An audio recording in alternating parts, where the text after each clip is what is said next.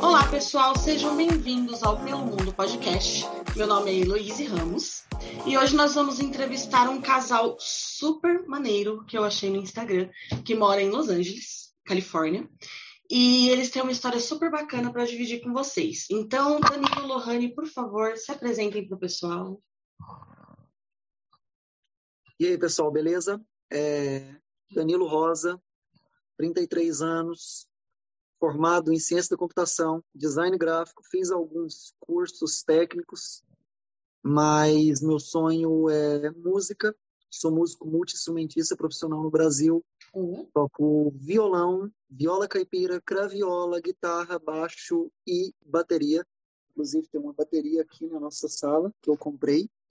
E eu tenho também um teclado que eu quero aprender a tocar, aprendi tudo sozinho. E quero aprender teclado, tem um violão aqui atrás também.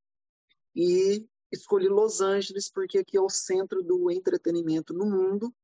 Não é fácil, mas escolhi Los Angeles para viver o meu lar principal. Hoje o Brasil é, é eu vou turistar no Brasil. Ah, Bom, eu não tenho tanta coisa para falar. Meu nome é Lohane, tenho 26 anos. É, eu vim com o Danilo, na verdade, eu estava no Brasil um pouco perdida, a gente já estava num relacionamento. É, e aí ele falou, eu tô indo para os Estados Unidos, quer ir? Falei, não. Se não quer, fica, quer. Entendeu? ela embarcou no seu sonho, então. É, porque nunca foi Justamente. meu sonho, mas porém eu não tinha outro sonho maior no Brasil para mim poder realizar. E aqui estou, estamos há três anos e Quatro quatro meses. meses nos Estados Unidos. E o melhor, estamos juntos há sete anos e eu conheci ela no Tinder. Gosto de histórias assim. Gosto de histórias. Conheci meu marido na internet também. Melhor lugar. Com seis meses a gente estava morando Morando. junto já. E Deu certo. hoje. Tá dando certo. Muita gente, muita gente pergunta, até no, no nosso Instagram, pergunta assim: vocês são um casal? Eu falo assim: não, a gente é companheiro. Nós somos principal é, é- é amigo, é ter uma amizade, é ter confiança. O relacionamento é consequência. A partir do momento que eu confio nela, ela confia em mim, é assim funciona o relacionamento. Eu não mando nela, ela não manda em mim, ela faz o que ela quiser, eu faço o que eu quero. Ela sai sem eu, eu saio sem ela, ela se diverte, eu me divirto. Cada um com, com, com suas privações e a confiança é o principal. Somos companheiros. Concordo plenamente com vocês. O importante é sermos felizes, não importa como. Com certeza. Aí muita gente pergunta, vocês têm relacionamento aberto? Não. A gente é companheiro só. A gente tem o nosso relacionamento do nosso jeito. Temos nossas aberturas, mas nem tanto. Você fala para alguém que você tem um, um relacionamento com a pessoa, só que sem tabu, sem dar um, um, um nome, namoro, noivado, casamento, whatever, a pessoa já Uhum. pega e olha pra sua cara, ah, então relacionamento aberto, tipo poliamor, você pega todo mundo, ela pega todo mundo.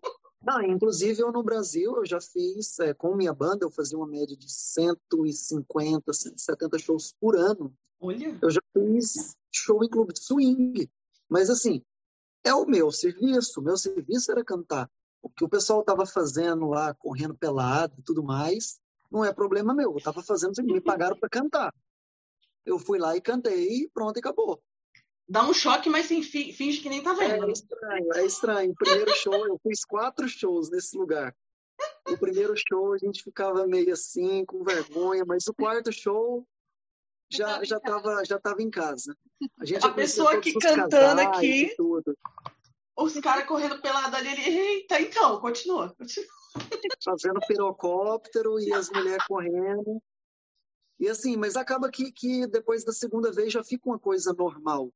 Porque aí a gente está lá cantando, o povo está pagando a gente para cantar. Então a Ah, é. gente está cantando e pronto. Aí o pessoal está pagando para se divertir. Então eles que se divirtam do jeito deles, né? Tá certo, é isso mesmo. E, Ah, eu tenho Lohane, muita história de música, muita. Se, eu, se, eu, se a gente for contar aqui, a gente vai ficar muito mais do que duas, três horas aqui. Então a gente deixa para o próximo episódio. a gente faz um parte 1, parte 2 depois. É. E, e Lohane, você, quando você estava aqui no Brasil, você trabalhava com alguma coisa? Tinha alguma profissão, não? Eu trabalhava numa escola, é, a escola é da minha tia, eu trabalhava na área da na administração, na parte da secretaria da escola. Uhum. E eu comecei a fazer três cursos na faculdade, porém não concluí nenhum.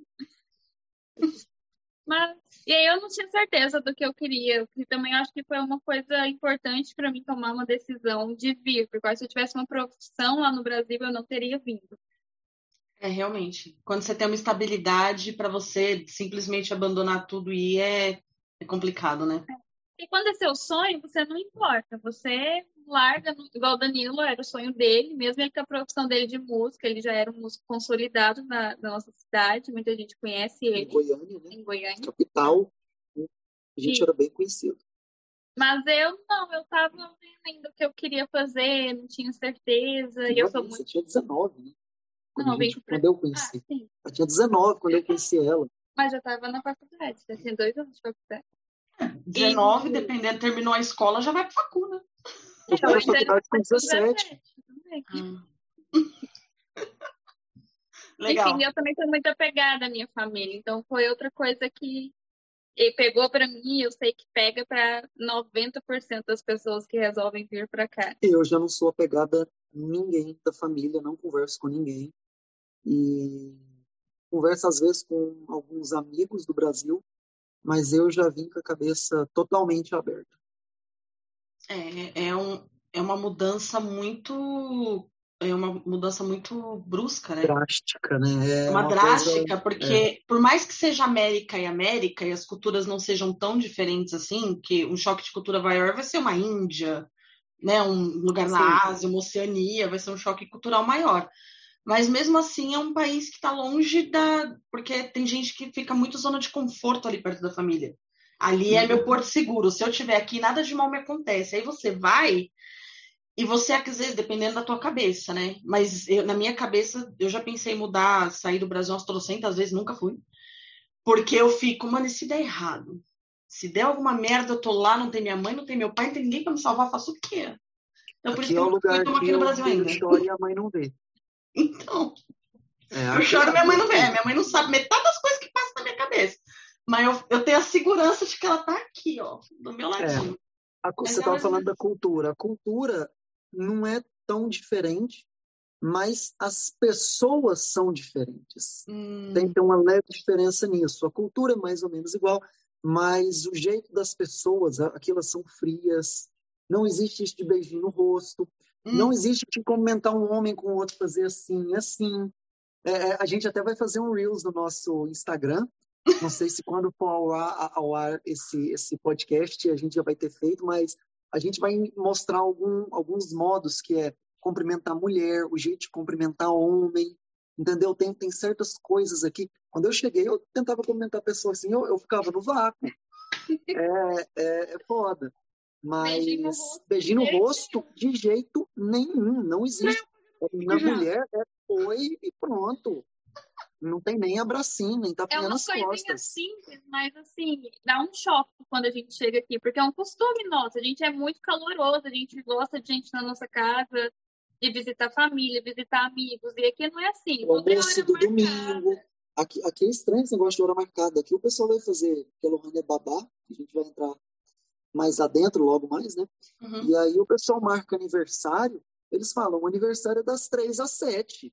A pessoa chega lá exatamente três horas e sai às sete. Tem hora para acabar. Tem hora para acabar. E eu falo, aí eu falo assim, oh, a gente é brasileiro, quem tem limite é município, para brasileiro. Cadê, cadê a comida? Eu vou até meia-noite, querido, que isso? E aqui fecha as coisas duas da manhã, né? Oh. Os Estados Unidos inteiro. Todos os lugares fecham às duas da manhã menos Las Vegas. Las Vegas é 24 horas, a maioria dos lugares, ah. mas tem algumas boates que fecham às três. Algumas, não todas. Bebida alcoólica aqui, depois das duas, você não pode comprar também.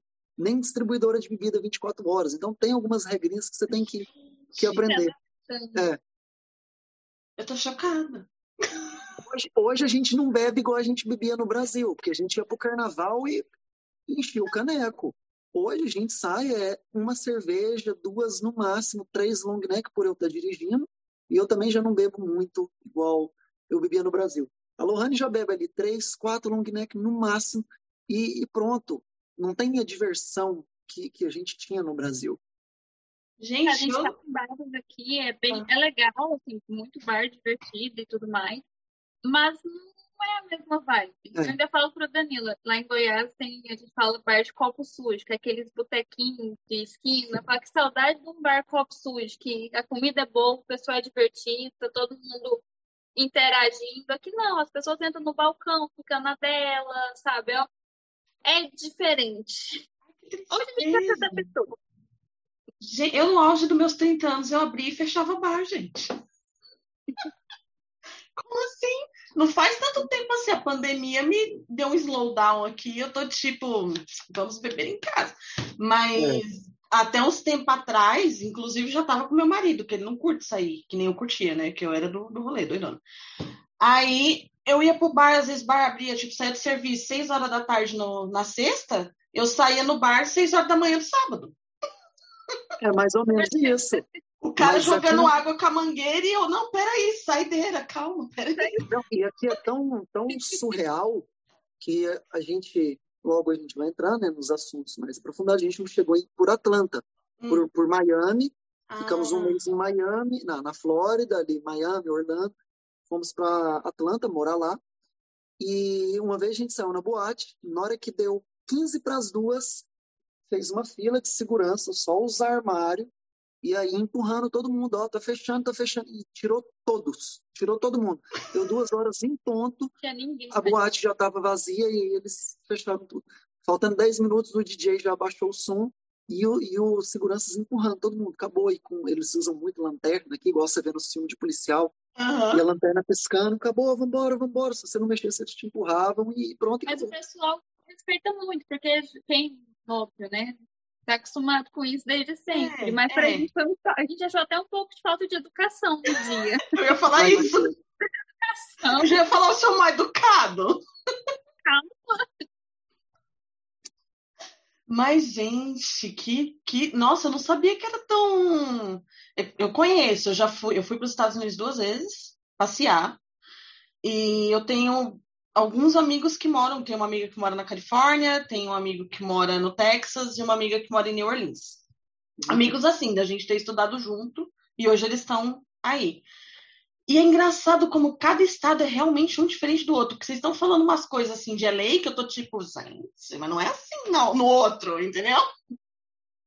Gente, nossa. mas você chegou a passar das duas da madrugada em algum bar? Não. Só aqui. Aí não. É, então, aqui. Porque, porque se você chegasse até as duas, o bar fecharia e te mandava embora. Nossa, eu fico é. imaginando, cara, moça, vai, eu tipo em português mesmo, não, saideira, calma. É. Aqui não existe saideira, não. e aquela vibe? A saideira de... é sair pra fora. Nossa, é, então, você vai sair, querida, pra lá, é. pra rua, tchau, beijo. Até eu dei o meu microfone. O que eu ia te falar? Eu vi que você, de vez em quando, você, você trabalha em bar, é isso? Faz uns é, freelance? Eu, tra eu trabalhei em Atlanta dez meses. Os 10 meses que a gente ficou lá, eu devo ter trabalhado oito, nove. A gente, eu era pior do que o Júlio, eu tinha mais do que dois empregos. Ah. E eu trabalhei numa pizzaria lá. Hum. E foi assim, foi o melhor emprego que eu já tive na vida. E aí eu sempre gostei de cozinhar. Aqui em casa eu cozinho, a Lohane não cozinha nada, 100% é eu que faço comida. Lá no, aí no Brasil, é, Lohane lavava vasilha, porque eu odeio lavar. Aqui já não precisa, porque aqui tem um lava-louça. E, e aí eu gosto de cozinhar. E eu conheci uma americana, que é amiga do patrão da Lohane, dela ser babá, uhum. e ela mexe com cozinha. E assim, ela trabalha, ela faz, chama catering. Catering é como se você contratasse uma empresa de buffet. Ah, sim. Tipo uma empresa de buffet para 10 pessoas, 20 pessoas, 30 pessoas, monta o cardápio e vai lá, que chama catering. Entendi. E aí é, eu conheci ela e ela mexe só com celebridades. Ela, ela faz catering para Netflix, para Disney, para Apple, para Sony. E aí, na hora que ela me chamou, que ela viu que eu sabia cozinhar, Ela falou, Danilo, só vou chamar você agora para me ajudar. E aí, todo evento que tem, ela me chama e eu vou. Então, assim, a gente trabalha de segunda a sexta limpando casas. Hoje Sim. é assim. Porque quando a gente mudou, era de segunda a segunda, a gente limpava aí o que aparecesse, casa velha, nova, porca, limpa. Nossa Senhora. Não importa. A gente já pegou cada casa, assim, triste. Que dá vontade de jogar fazer uma dinheiro bomba. quando chega, né? É. Dá vontade de jogar uma bomba Quando e... chega, você não pode escolher, né? Você tem que fazer o que aparece. Sim, sim. Hoje a gente pode escolher. Isso Amém. assim, depois de três anos, tem de quatro meses para cá, que a gente tá, tá escolhendo com quem a gente quer trabalhar. Mas foram três anos, assim, difíceis para estabilizar. Não é, não é impossível. Sim. É o que eu sempre falo. Quando você sonha, desistir não é uma opção. Não, não, não é uma escolha. Uhum. Dizer, se você tem um sonho de verdade, aquele sonho assim, do fundo do seu coração, vai. O meu era vir para os Estados Unidos, independente de eu lavar privada ou de ser um cantor famoso. E eu estou aqui realizando o meu sonho e limpando privada. Me arrependo? Não. Porque eu te falo que a gente ganha muito dinheiro hoje em dia limpando privada. Só nosso aluguel aqui, para você ter noção, para eu converter em reais, é quase 20 mil reais. Só nosso aluguel nessa casa de dois quartos. Então, assim, a gente ganha, a gente não está esbanjando dinheiro, mas a gente ganha uma quantidade muito boa que dá para a gente viver bem, pagar as contas, é, viajar, igual a gente viaja para Las Vegas, que é aqui perto, São Francisco, a gente está preparando algumas outras viagens, inclusive para o Havaí, oh. e a gente ainda manda dinheiro para o Brasil, hoje em dia. Isso assim, de seis, sete meses para cá, mas foram três anos apertado. Sim. A gente estava até comentando essa semana que até o nosso começo, hoje a gente vê que foi muito necessário onde a gente teve o nosso começo, que foi em Atlanta. Porque uhum. lá, assim, foi uma escola. Foi uma escola, assim, completamente. Tanto para mim quanto para o Danilo. Acho que ainda mais para mim, porque lá eu aprendi a trabalhar. É. E não aconselhamos para ninguém morar na Califórnia como primeiro passo. É muito complicado. A É gente caro, de né? Atlanta, a gente mudou de Atlanta para cá. Hum. Eu vim dirigindo. Eu atravessei os Estados Unidos leste a oeste, quatro dias de viagem. Nossa. A gente chegou aqui sem trabalho, sem lugar para morar, sem reserva de hotel, sem conhecer ninguém. E a gente veio com 13 mil dólares. É uma quantia muito boa. É uma A quantia gente boa? conseguiu fazer lá em Atlanta. Uhum. Mas após três meses, a gente tinha 1.200 dólares no bolso. Nossa. Porque tem tanta coisa para pagar e para a gente começar do zero aqui de novo. Uhum. Meu carro estragou, eu gastei mais de mil dólares com ele. O lugar que a gente morava era 2.600 de aluguel.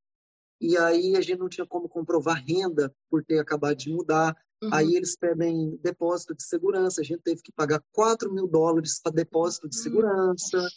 E aí é, a gente só tinha um carro. Aí eu comprei mais um carro. Aí teve uma história que um menino roubou o nosso carro. Foi 3 mil dólares, um menino que a gente ajudou. E aí depois eu tive que comprar outro carro. Então, assim, depois de dois meses a gente não tinha nada dos 13 mil que a gente veio. Aí a gente estava ralando muito.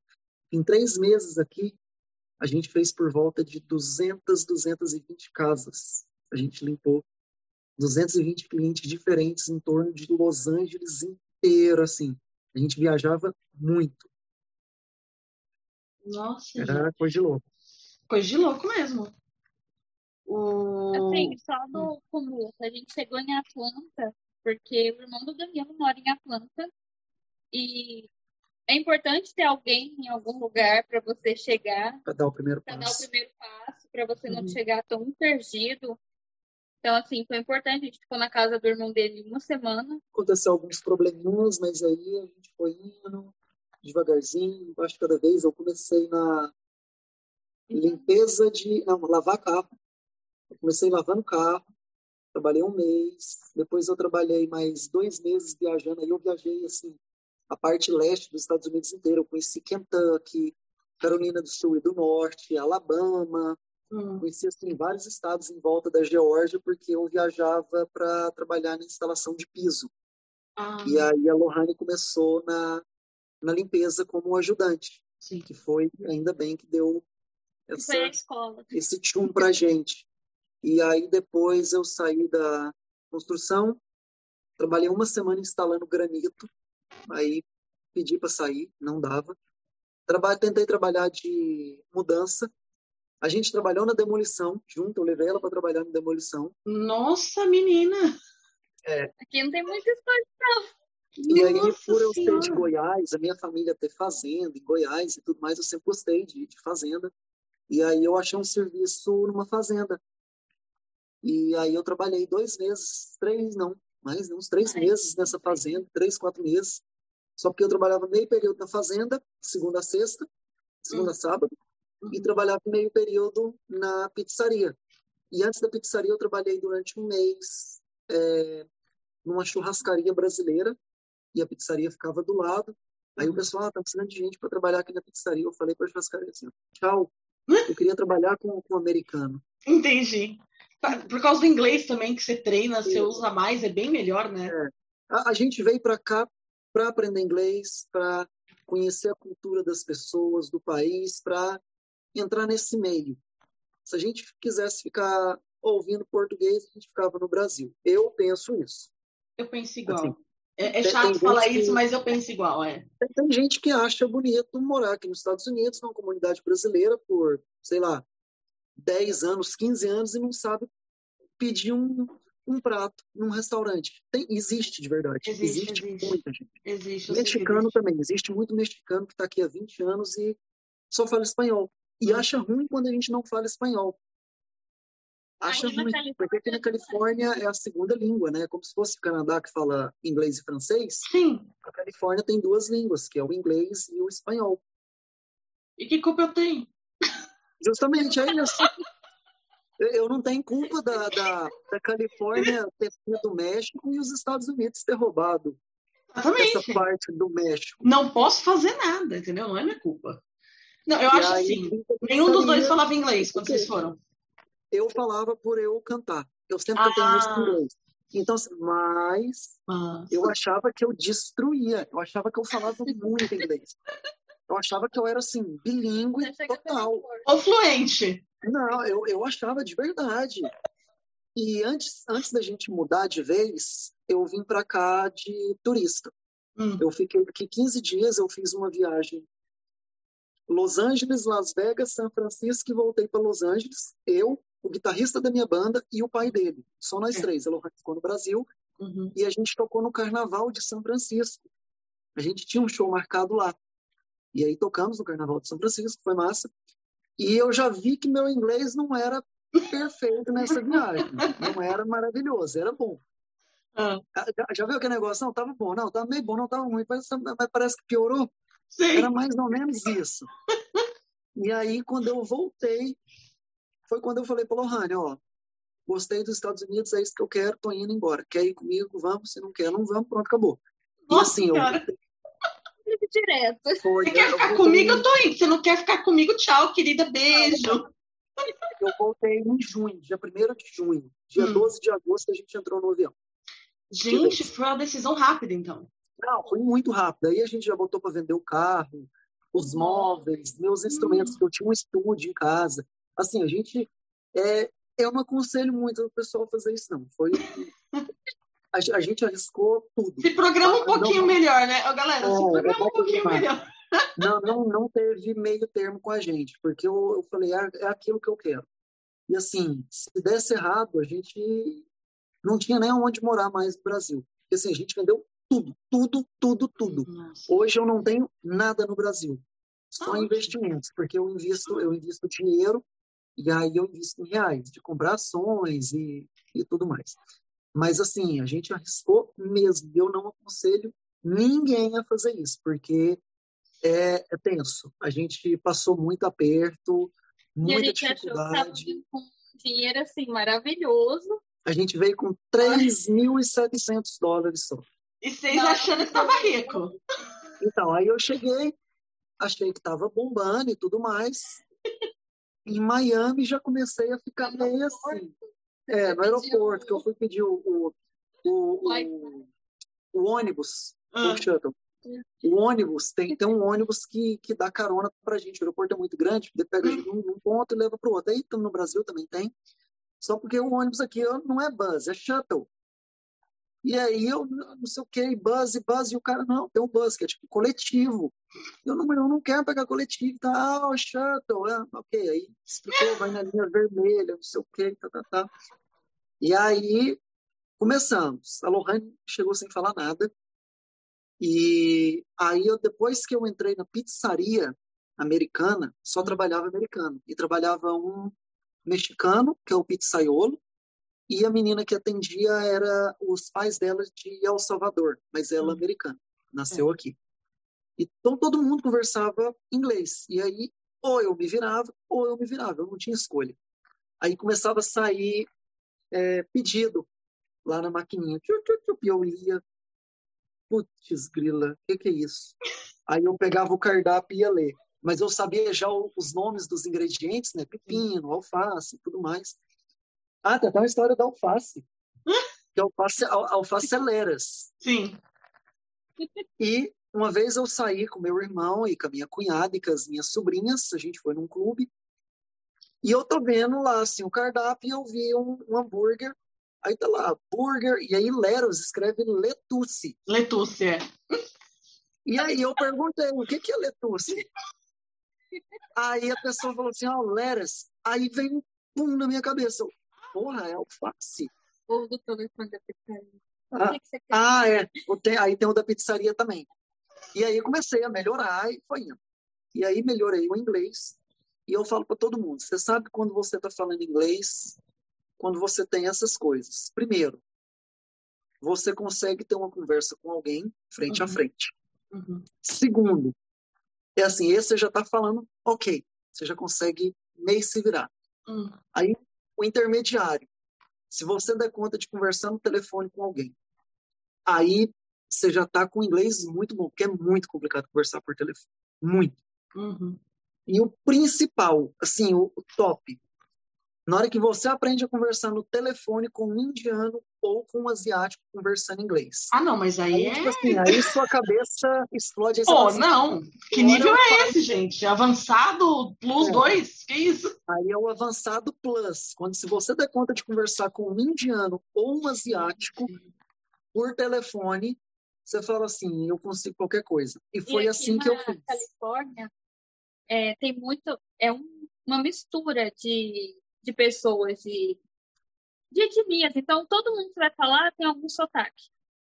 É muito difícil, é muito não, mas assim, tem muito americano, assim, que vai falar com sotaque americano, mas a maioria ou é asiático, ou é hispano, ou é inglês. Sempre vai ter alguém falando com sotaque. Então, acaba que seu ouvido aqui começa a ficar um pouquinho apurado, apurado porque você está sempre ouvindo o inglês com sotaque. Uhum. É. E aí você vai aprendendo também, pessoal. Eu sempre falei, ó, se eu falar alguma coisa errado, me, me corrige, por favor, porque eu quero aprender inglês. Sim, sim. Aí teve uma vez que eu estava na pizzaria e eu falei, eu posso atender o telefone uma vez para pegar um pedido? O pessoal, pode, sim. Maravilhoso, pô.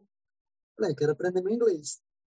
E aí eu atendi, chama Johnny's Pizza, é uma franquia do, de Nova York, só tem do lado leste dos Estados Unidos. Aí o Johnny Spitz, o Danilo, boa tarde.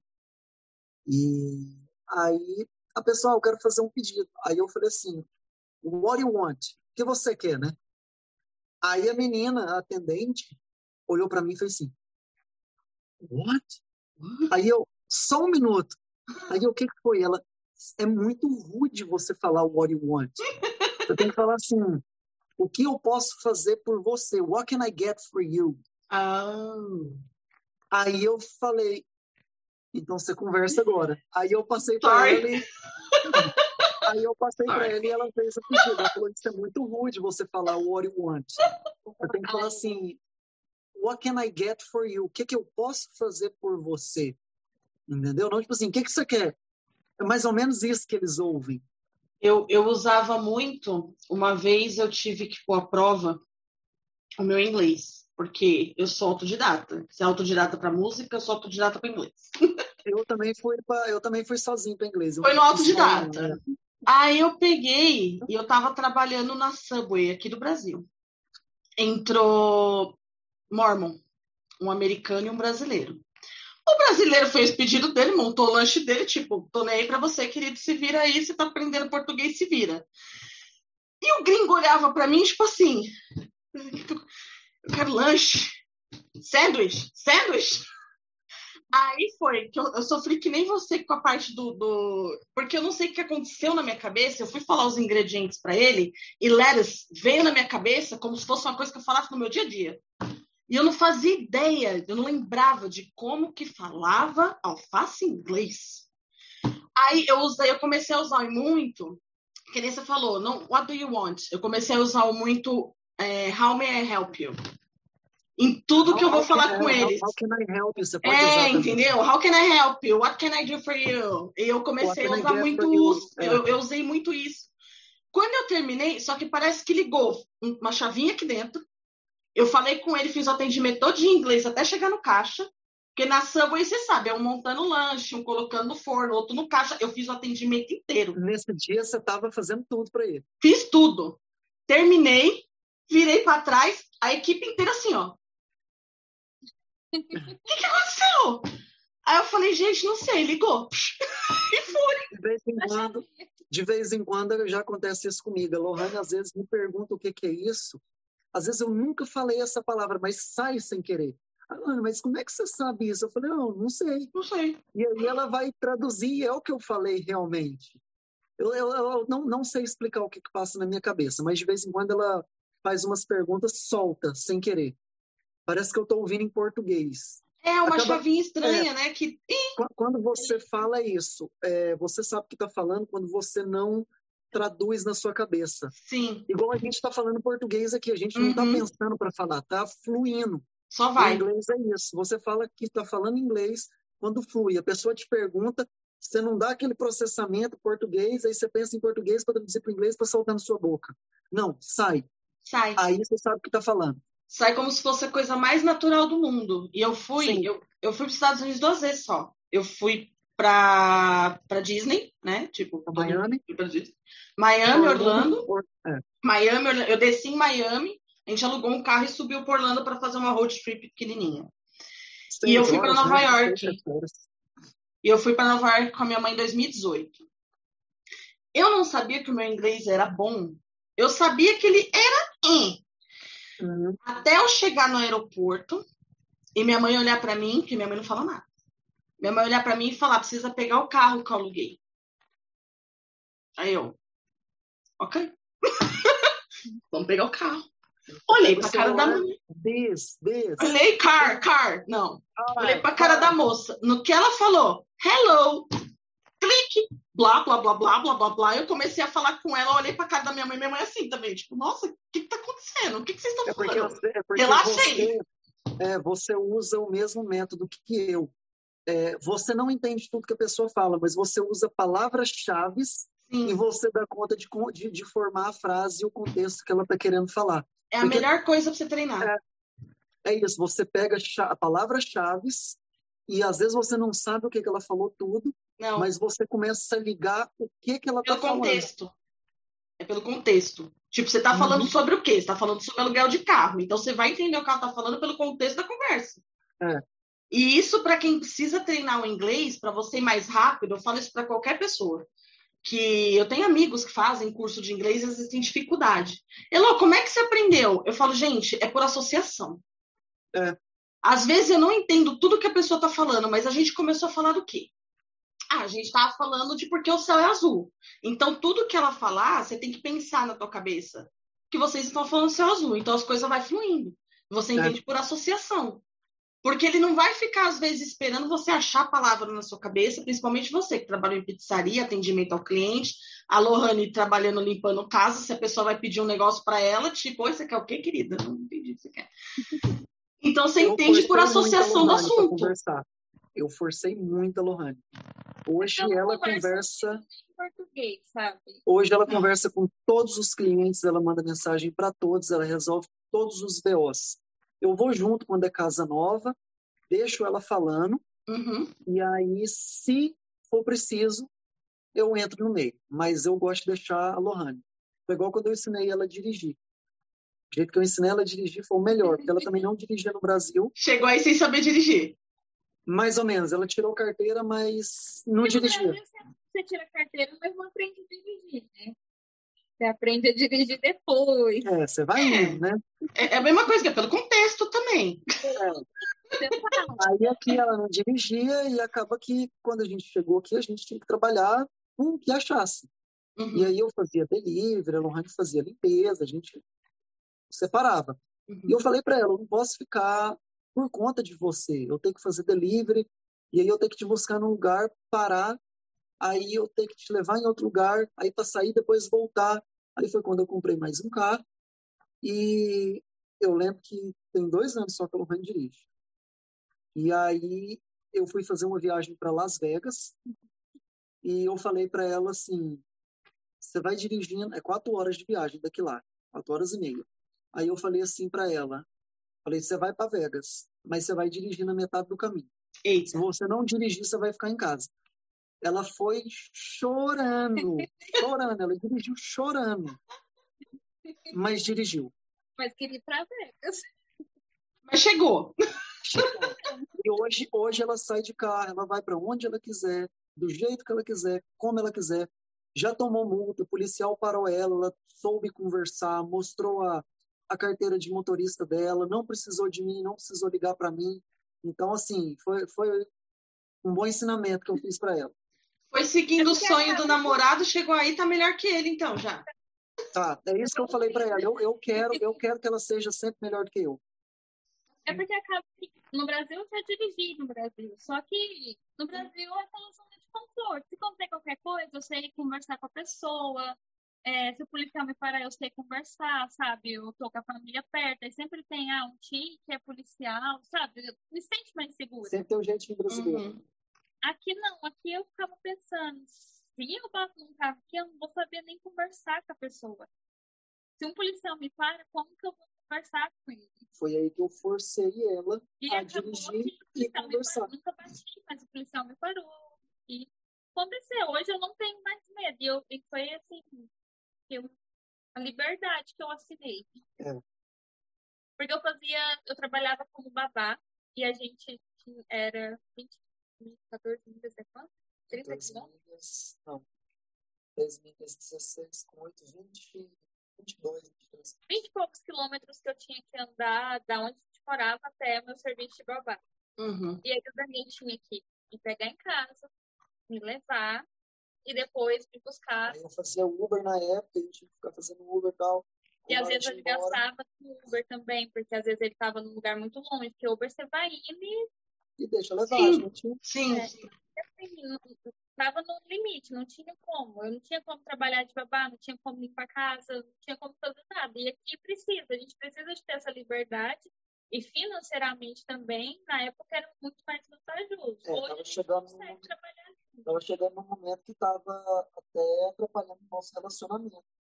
Que ia começar a ficar saturado disso, eu ter que ficar, é, da, eu ser dependente dela. Não, ela É. ser minha dependente, né? Então, assim, já tava ficando saturado, eu tava ficando puto da vida, muito com raiva, a gente brigava. Não, não brigava, a gente nunca brigou. Mas a gente Uhum. tinha discussões todos os dias. Eu falava, você precisa dirigir, você precisa tirar carteira. Não é assim que funciona a vida. E aí rolou e hoje tá tamo aí. Tem três carros ali de fora estacionado e quando um precisa pega um carro, sobra dois, a gente tem, tem uma motinha ali também guardada e não dava como ficar a pé. Você chega num país, já, já tem aquele negócio de você estar num país que você não fala língua.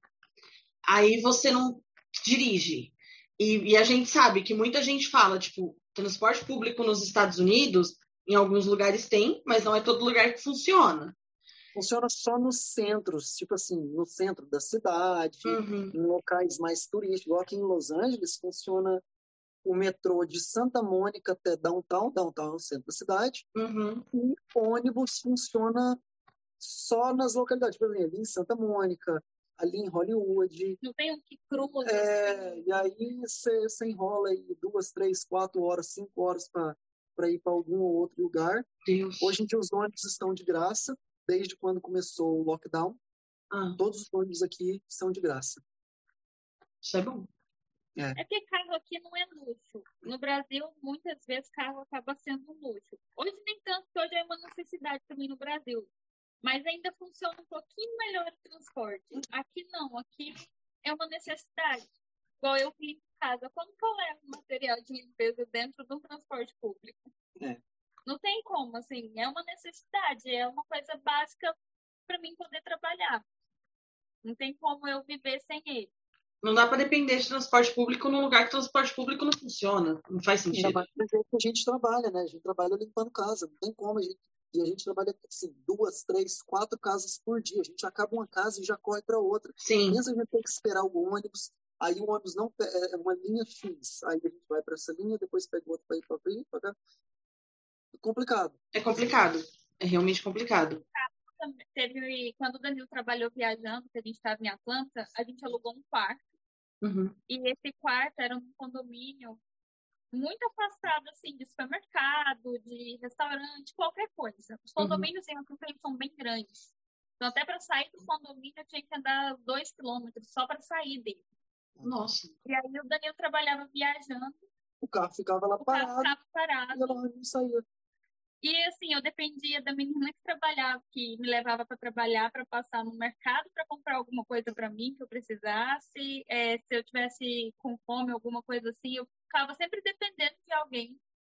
E me sentia muito sozinha também, porque aí o Danilo trabalhava, às vezes ficava final de semana, eu ficava sábado e domingo em casa, sem fazer nada, sem sair na porta, sem ter o que fazer. Não pude- Porque não tinha, não tinha carteira, não tinha sabia dirigir. carteira, tinha Se soubesse dirigir, podia pegar o carro, ir para um bar, beber, Sim, curtir, sim. fazer alguma coisa, sair para comer. E tendo que insegurança também com o inglês, porque fala que chegou aqui sem falar hi nem paz. Até as frases simples de What's your name? que a gente ouve na escola desde sempre. The book is on the table. The book is on the table. Gente chegou em Miami, um cara me perguntou, o Daniel conheceu um cara no bar e perguntou o meu nome. Eu não consegui entender que ele estava perguntando meu nome. Aí na hora eu falei, caramba, o que, que eu vou fazer aqui se eu não consigo entender isso? Não consegui entender, então juntou tudo, insegurança do inglês, eu não dirigi, aí eu quis ir embora. Eu me sentia muito sozinha, eu Lohane quis ir embora. chorou uns quatro meses, cinco meses, quase todos os dias ela chorava, falava, vou embora. Olhei passagem Hum. várias vezes para ir embora, muitas vezes. E se tivesse tinha se arrependido. E não fui porque minha família, além do Danilo, minha família no Brasil também sempre me incentivou muito. Sim, minha mãe sempre me apoiou muito, falou, fica aí, tenta mais um pouco, assim, eu quero que você fique perto de mim, mas aí a oportunidade é bem melhor. É, fica aí, esse apoio, assim, da minha família, acho que foi muito importante para mim. E, e nenhum de vocês dois nunca fez curso, então. Você Não. chegou falando o que você sabia e a Lohane foi aprendendo também na base da porrada. Tipo, vai falando É, e vai aprendendo. O nosso, é, o nosso aqui foi, foi o curso da vida. Eu acho que ainda seja melhor, às vezes, do que um curso de inglês. Eu penso, opinião minha, Hum. sei que muita gente também não concorda, e tem gente que concorda. Eu acho uma besteira curso de inglês no Brasil. Porque não tem essa conversação, você esquece. Seu cérebro começa a apagar isso. Se você não tiver uma conversação ali todos os dias com alguém, é, não é igual andar de bicicleta. Não. Andar de bicicleta você, você aprende e acabou. Às vezes, você, depois de alguns anos, você tenta montar ali, o primeiro, segundo pedalada vai, mas depois foi. Agora, o inglês, não. O inglês você começa a esquecer, você lembra só de coisas muito básicas. Sim. Então, assim, eu, eu penso assim.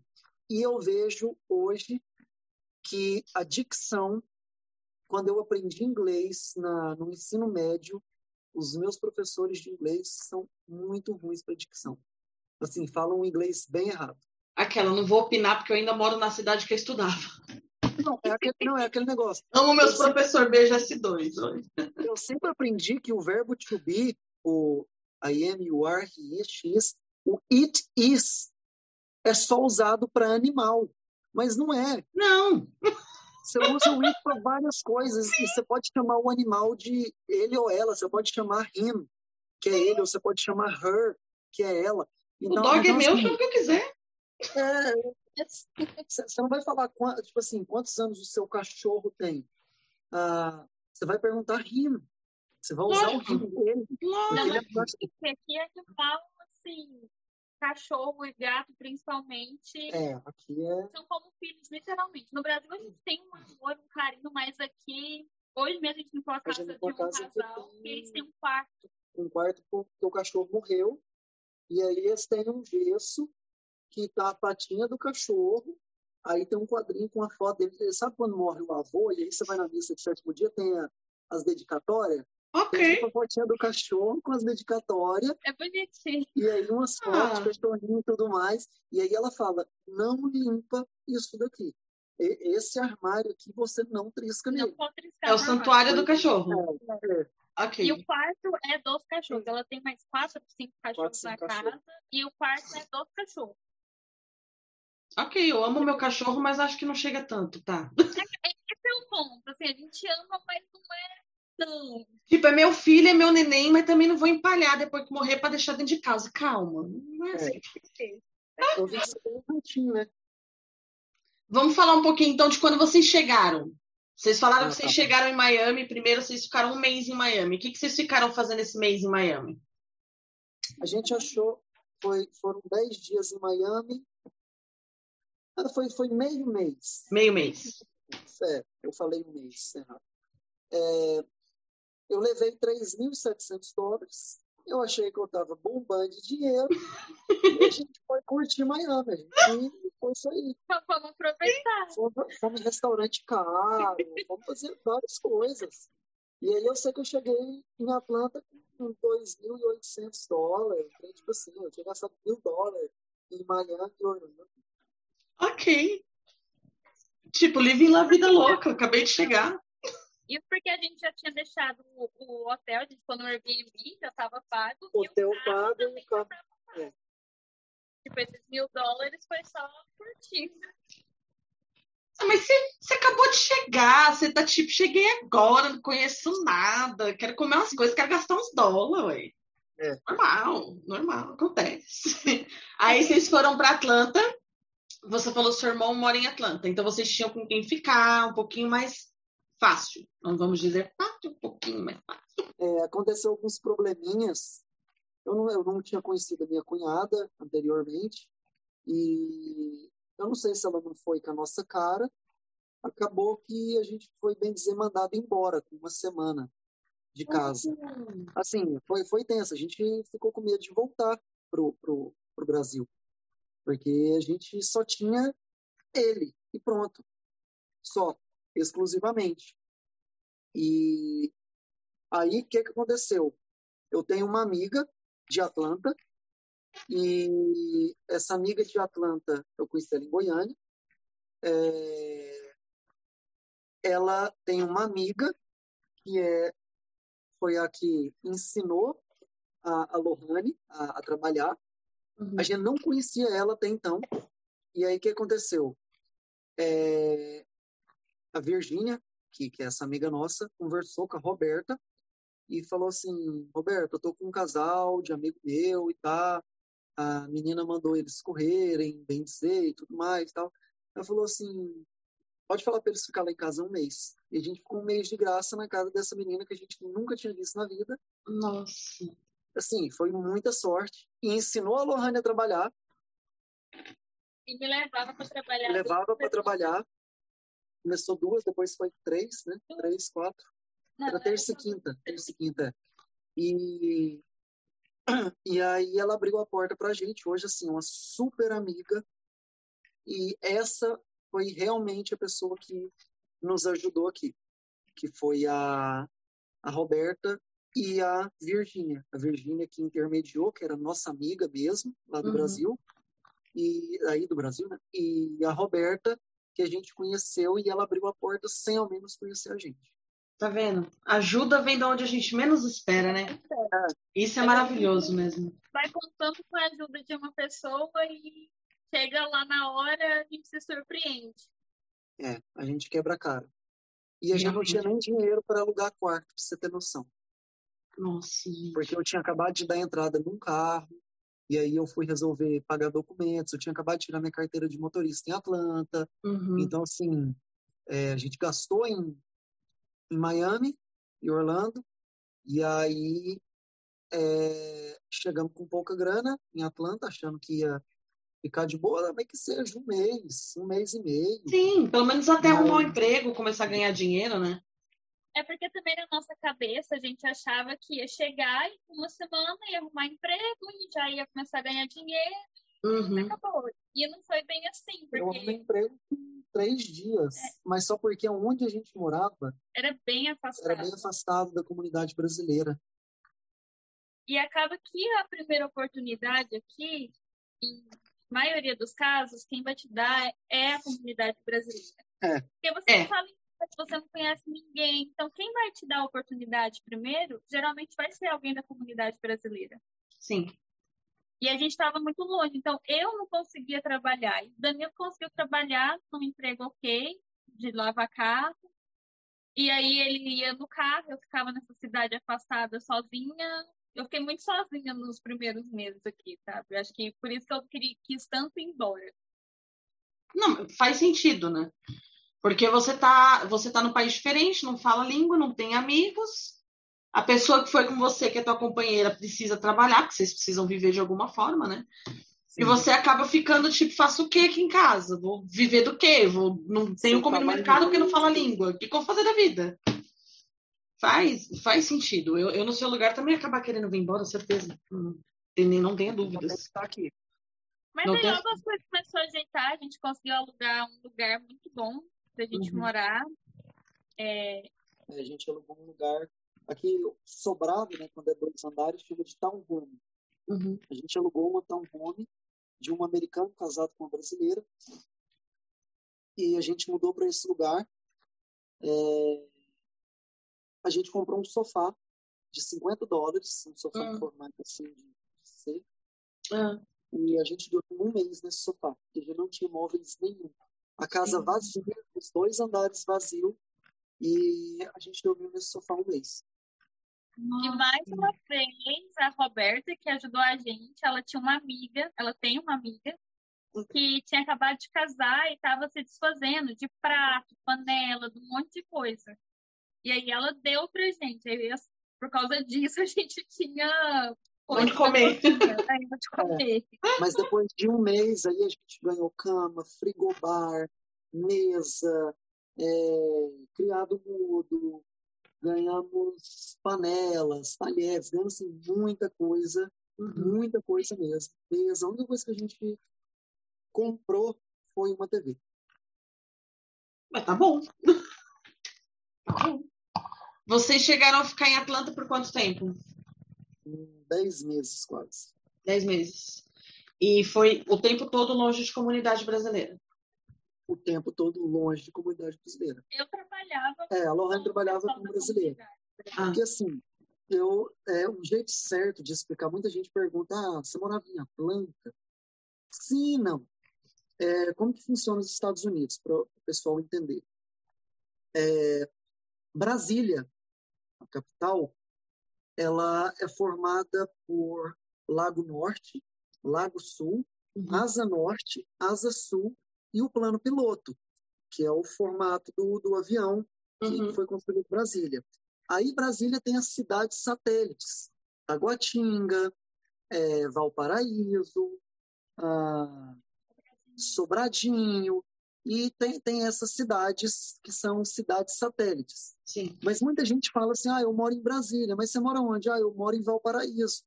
Então, assim, você não mora em Brasília, você mora em Valparaíso, que está dentro ali do Distrito Federal, que é conjunto de Brasília. Sim. Aqui é mais ou menos isso.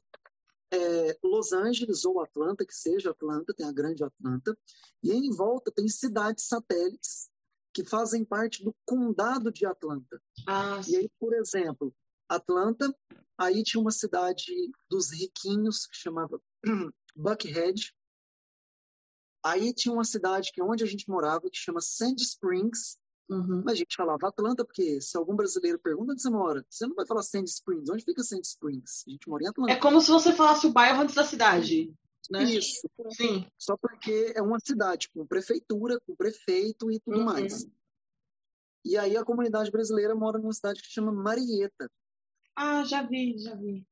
Marieta Já vi é sobre Marieta. brasileira. Uhum. brasileira. Então, assim, é, a gente morava em Sandy Springs, é, por volta de. O povo aqui usa tempo, né? Por volta de 20, 25 minutos de Marieta, Uhum. mas só porque chegou um tempo que a Lohane estava tão conhecida como ajudante de limpeza, que ela fazia o trabalho tão bem, Hum. que ela ficou muito famosa na comunidade brasileira.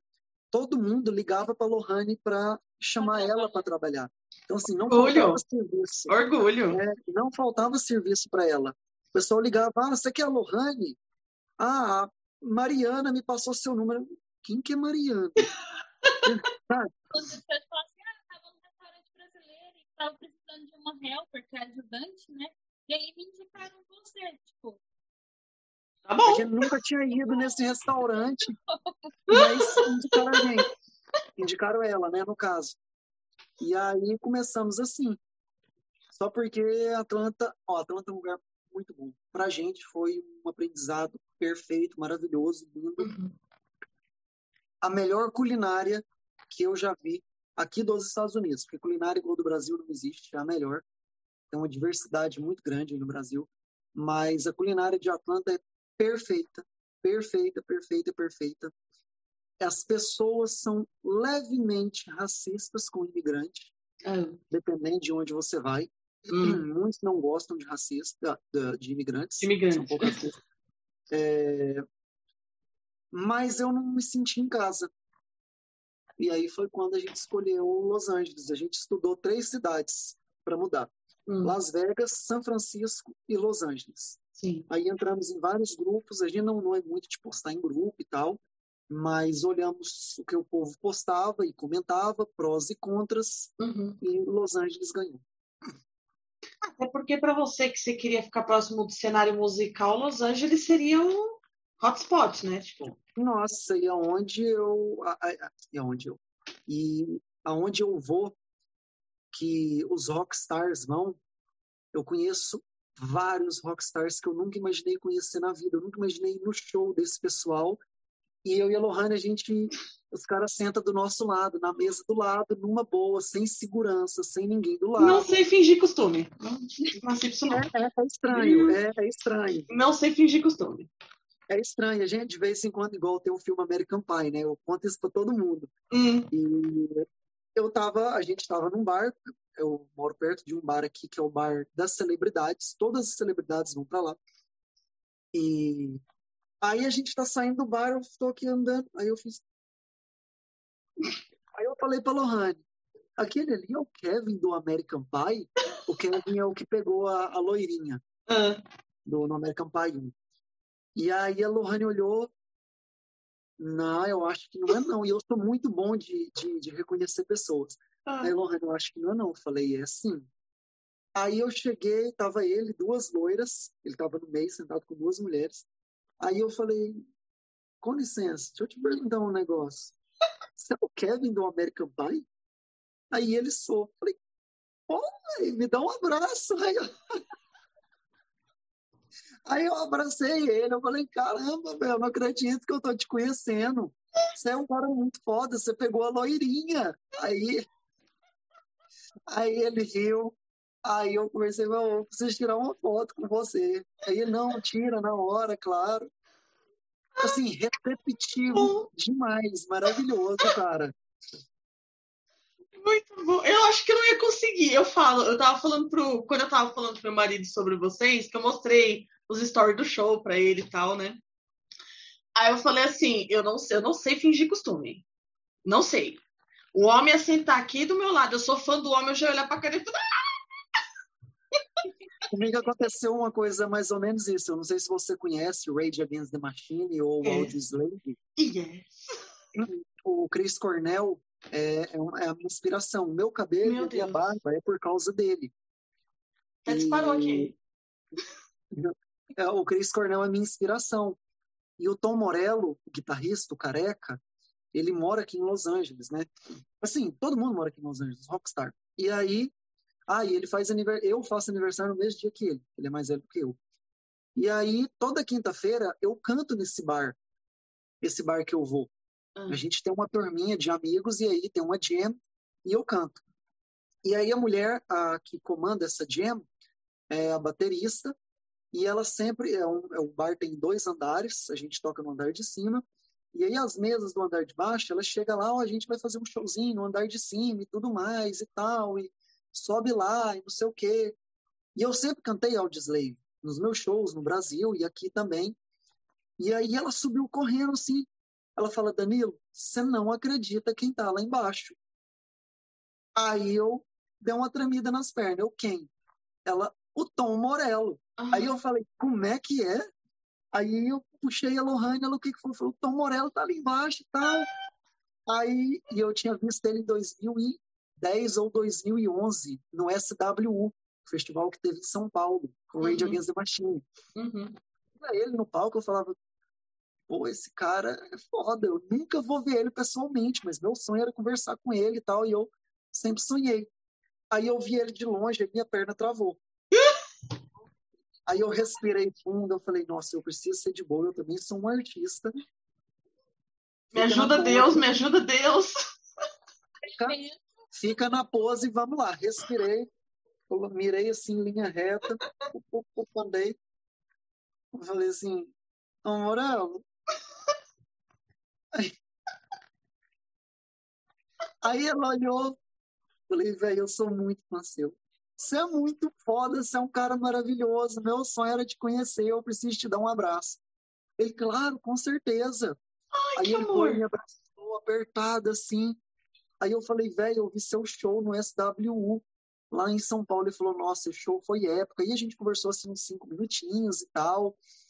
E aí eu falei, deixa eu te falar, eu vou cantar Audioslave é, lá em cima. Vai lá para você ver. Ele falou, ah, eu vou, mas só porque os artistas falam isso de, de educação, né? Mas nunca vai. Uhum. Porque... E aí... Tem mais futuro da minha vida. Ele falou, não, eu vou sim, claro. Aí eu subi, eu sabia que ele não ia. Aí subi. Na hora que eu olho pro lado, ele tava assim do meu lado. Aí eu falei, eu vou lá cantar agora. Aí eu fui e cantei uma música dele do Audioslave. Aí na hora que acabou, eu fui conversar com ele, ele falou, nossa, você canta muito, você é um excelente artista, não sei o quê, você tá de parabéns, e bababá, bababá. Gente. Eu falei, zerei a vida. Zerou a vida. Zerei. Zerou a vida. Só que aí eu sempre quero crescer mais. Lógico. E aí tem uma banda que chama Disturbed, Ah. que também é uma banda maravilhosa, perfeita. Eu nunca vi o show dos caras. Ou eu vi no Brasil? Não, acho que não. E eu já vi tantos shows que eu já perdi a conta. E aí eu estava no show nesse mesmo bar. Todo mês de setembro eles têm um festival de aniversário do bar. E aí costuma ir o baterista do Guns, o baterista original, que é o Steven Adler. Eu também conheci ele. Bem xarotão. Esse, esse é meia boca. Aí eu tô de boa aqui assim, aí tô olhando aqui pro palco, aí eu faço assim. Aí eu, eu respirei, eu falei, não, não é o vocalista do Disturbed, Não, não. não é. Ah, Aí eu fiz assim, eu sempre falo, com licença. Excuse me. Excuse me.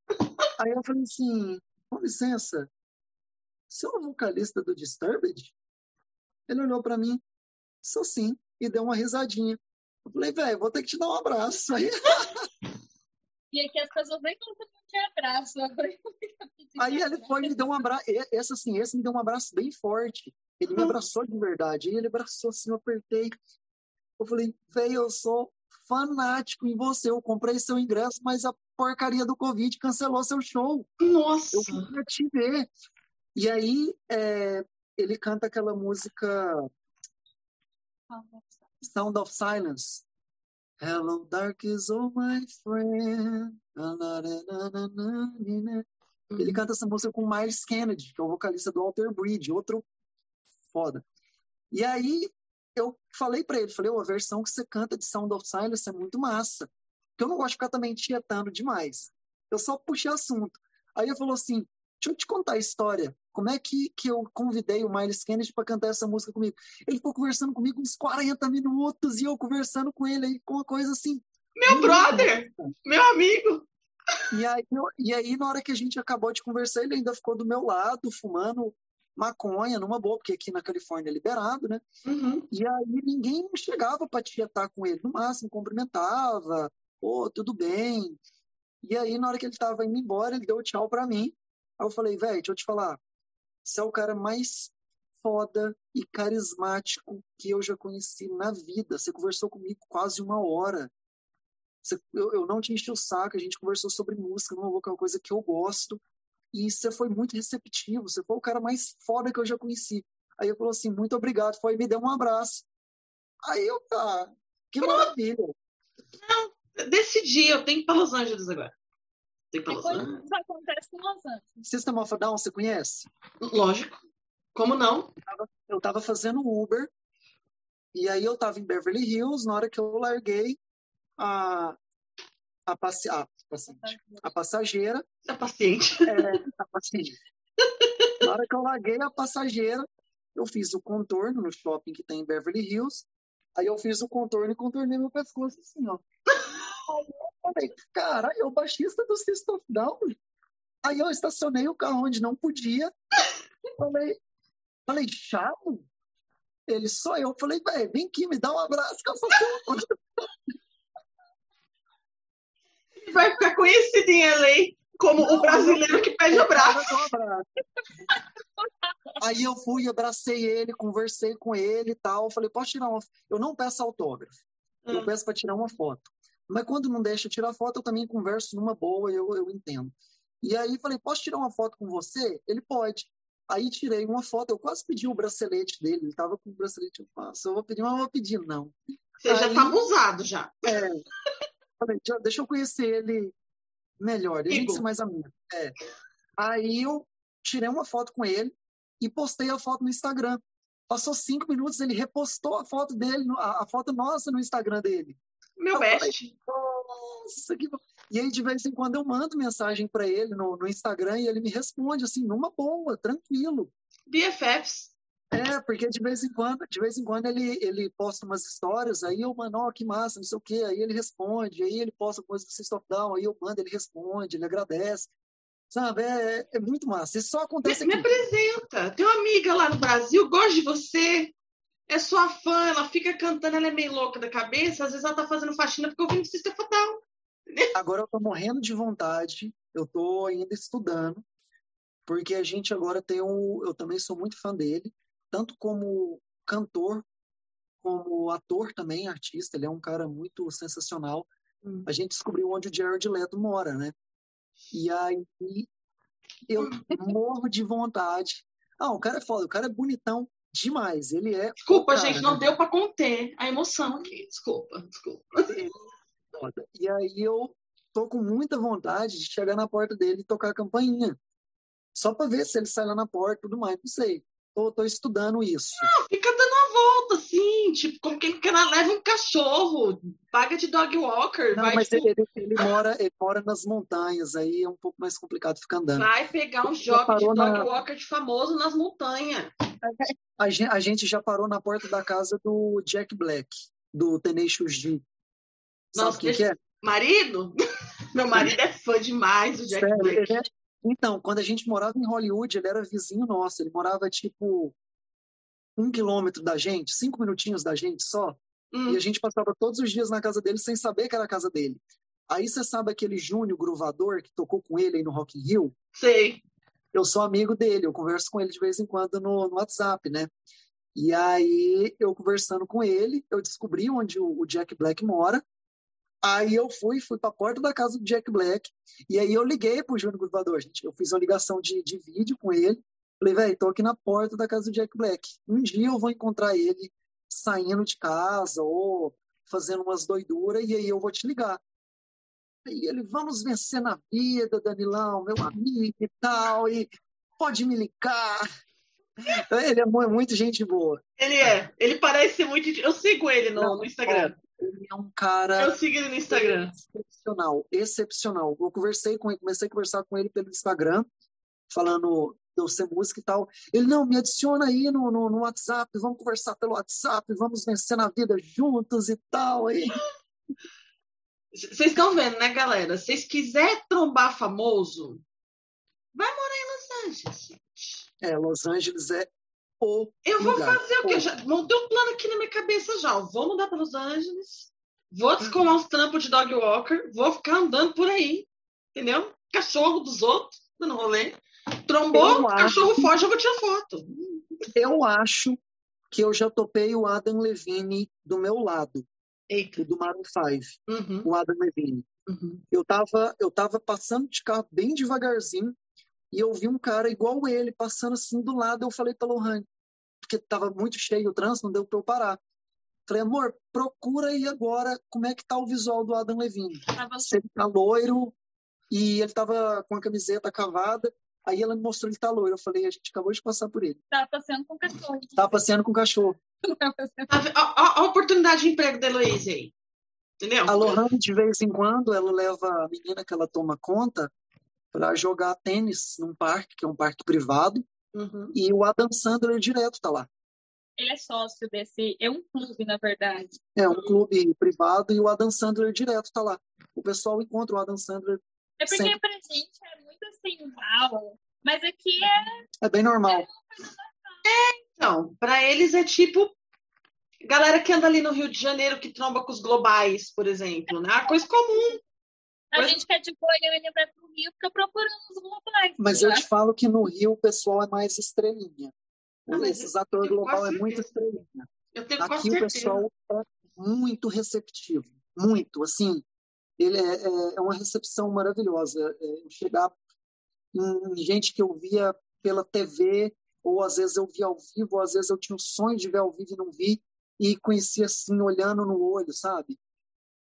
Sabe a banda 1120 que tem aí no Brasil? Já ouvi falar. A gente estava nesse mesmo bar, essa banda estava sentada, a Elohane conhece eles. Ela, nossa, ali a Eles fizeram um 1120, show eles fizeram um show aqui, a gente até ganhou entrada na, na lista, porque eu tenho um conhecido que, que, que conhece eles. E aí a Elohane, nossa, é eles, a gente foi lá, conversou com eles uma boa, tirou foto, eles foram mega receptivos também com a gente. Então, assim, aqui é um pouco diferente. Aqui o Aí pessoal baixa um pouco a guarda, né? É, baixa. Aqui eles veem que, que o buraco é mais embaixo. Que eles não são tão, tão fodas igual os caras daqui. É, mas Você tem noção? artistas brasileiros, mas não. É. Não, mentira, noção? não. Tem artistas brasileiros bons, mas Tem, a tem. gente entende que. É porque, até porque o cara tá num país que não é dele. Então, É. tipo, achar fã num país que você tá, que não é o teu país, é da hora também. Os caras têm que ser humildão, né? Eu tô querendo encontrar o Arnold Schwarzenegger. Eu sei onde ele malha e eu sei o horário que ele vai também para academia. Só porque a gente tá sem tempo, porque a gente tá limpando muita casa. Danilo tá Então, muito assim, stalker. é, Aí, é. E, e ele tira foto com todo mundo. Ele vai na academia sozinho, sem segurança, sem ninguém, numa boa. Ele vai de bicicleta, ele vai pedalando. É, porque E também é o bairro dele, né? ele. É, e dá para encontrar ele assim, numa boa. E ele conversa bem tranquilo. E lógico, você, aqui também Lohane, ninguém? É, Tem um os famoso famosos que você gosta, que você olhou na rua e falou assim: ai, deixa eu tirar foto com você. Falei, não. É capaz de sentar do meu lado e não saber que é um famoso. Eu sou extremamente desligada com isso. Eu tenho uma memória fotográfica boa. Eu, eu- eu lembro muito de rosto. É capaz, às vezes, de eu ver uma pessoa na rua e pegar e falar, conheço aquela pessoa de algum lugar. Posso ter visto em filme, no- mas eu não vou lembrar de onde. Não o Jared Leto, lógico. O Jared, I love you. Mas então, você? Tem uma banda, Que dá pra negar. Que não dá as pessoas assim que tá no coração, entendeu? tem uma banda que chama Greta Van Fleet, que é uma banda nova. A voz do menino parece a voz do Led Zeppelin. E aí eu estava fazendo um show numa churrascaria brasileira aqui. E aí eu vi um menino passando do meu lado. E eu, nossa, esse cara ele é brasileiro, eu já vi ele em algum lugar, acho que eu já conversei com ele. E continuei fazendo meu show. Ele tá lá jantando, assim, de frente, vendo eu cantar. E aí, na hora que ele tava saindo, eu já tinha acabado o show, aí veio um tum na minha cabeça. Eu falei, pô, é o baterista do Greta Van Fleet. Aí eu saí correndo, eu falei, vem, vem, vem, peraí. Dá um abraço. Essa eu não pedi abraço, não. Danilo, assim não. É, mas na foto tava abraçado. Não pode fazer diferença, tem que pedir abraço para todo mundo. Que isso? Aí eu falei, véi, você é o baterista do Greta Van Fleet? Ele, eu sou. Eu falei, pô, você é muito foda. Aí eu conversei com ele um pouco, tirei foto. E aí ele falou, ah, a gente está abrindo show pro, pro Metallica, vai ter uma turnê com o Metallica, que a gente vai abrir o show do Metallica. Inclusive, eles vão tocar aí no Brasil, o Metallica vai tocar aí, e o Greta Van Fleet vai abrir o show. E aí eu falei, velho, vou te bater real. Você toca muito mais bateria do que o Lars do Metallica. Aí ele achou bom demais, aí ele pirou. E eu acho que toca mesmo, porque eu já vi Metallica três vezes. Vai olhar pra cara do cara e falar assim: você toca melhor que a banda que você vai abrir. Ah, que isso? Obrigada, pô. Que isso? Me adiciona no Insta. Mas é porque eu já vi Metallica três vezes. O Lars já foi muito bom para tocar a bateria. Hoje ele não é. Ele tá falando isso da boca pra fora, Lars. Você tá vendo a gente, que eu sei. É da boca pra fora, ele chama. Fica tranquilo. Ah, eu gosto dele, mas ele não é maravilhoso igual ele era nos anos 80, 90. A pessoa envelhece. É uma coisa natural. Uhum. Não, mas eu, eu fico pensando assim que eu tenho um amigo que ele morou, ele morou um ano na Califórnia.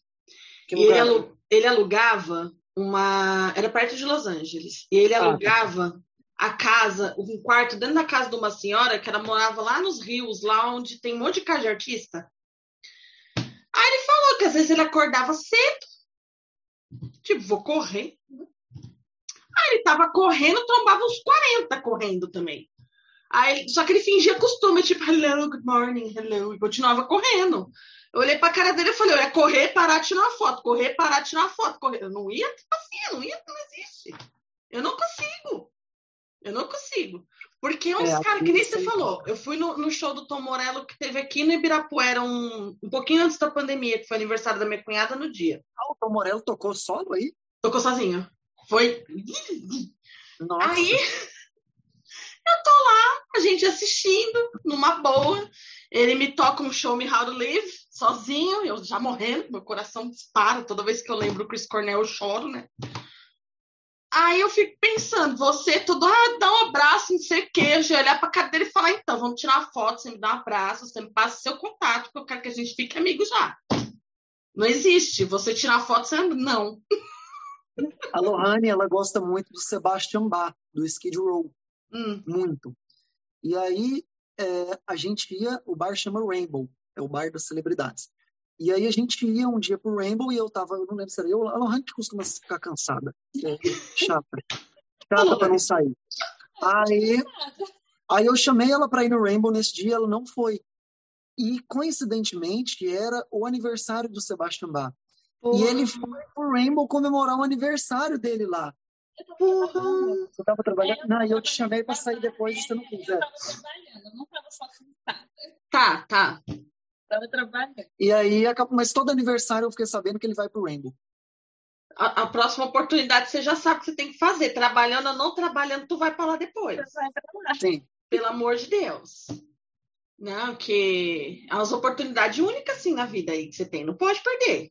Não faça é. coisa.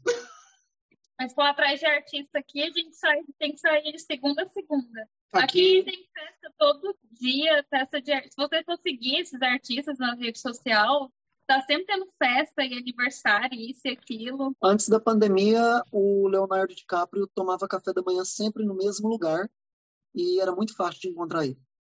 Não sei hoje. Nem que, imagina, eu nem queria conhecer o Leonardo DiCaprio. Até eu falei, me dá um abraço.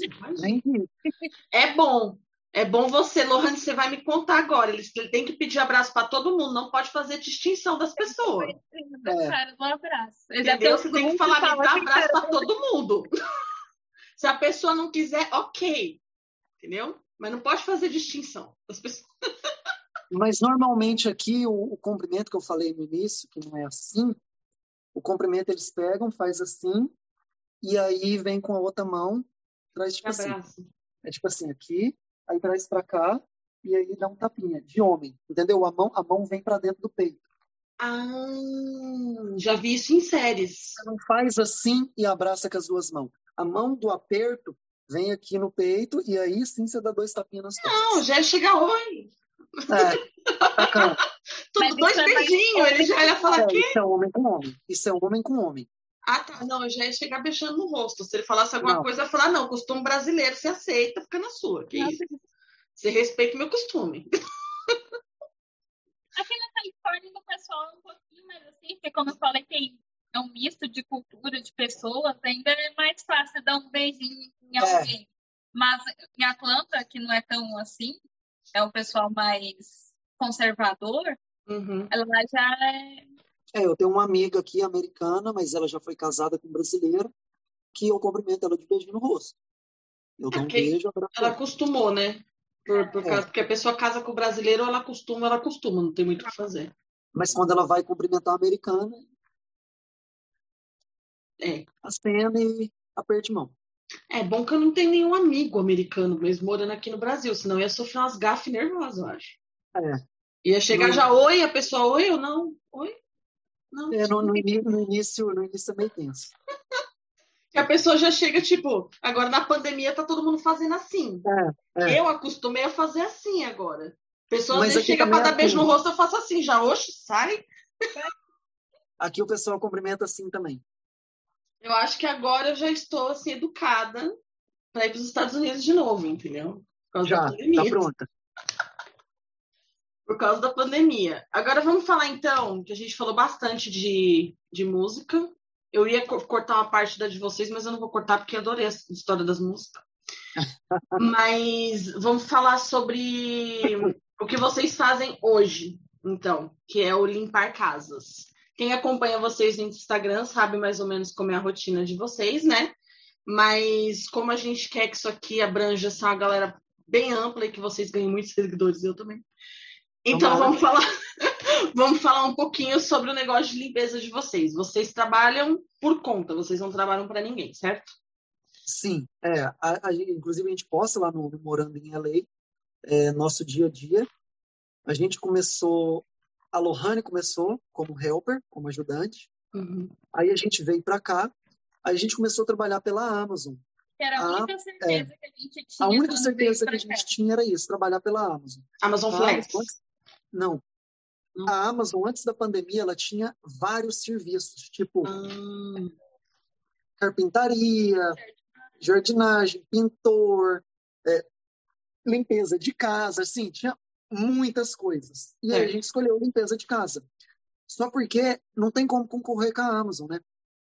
A Amazon é, é difícil concorrer com ela. E pagava muito pouco, mas era o que tinha. Uhum. Então, assim.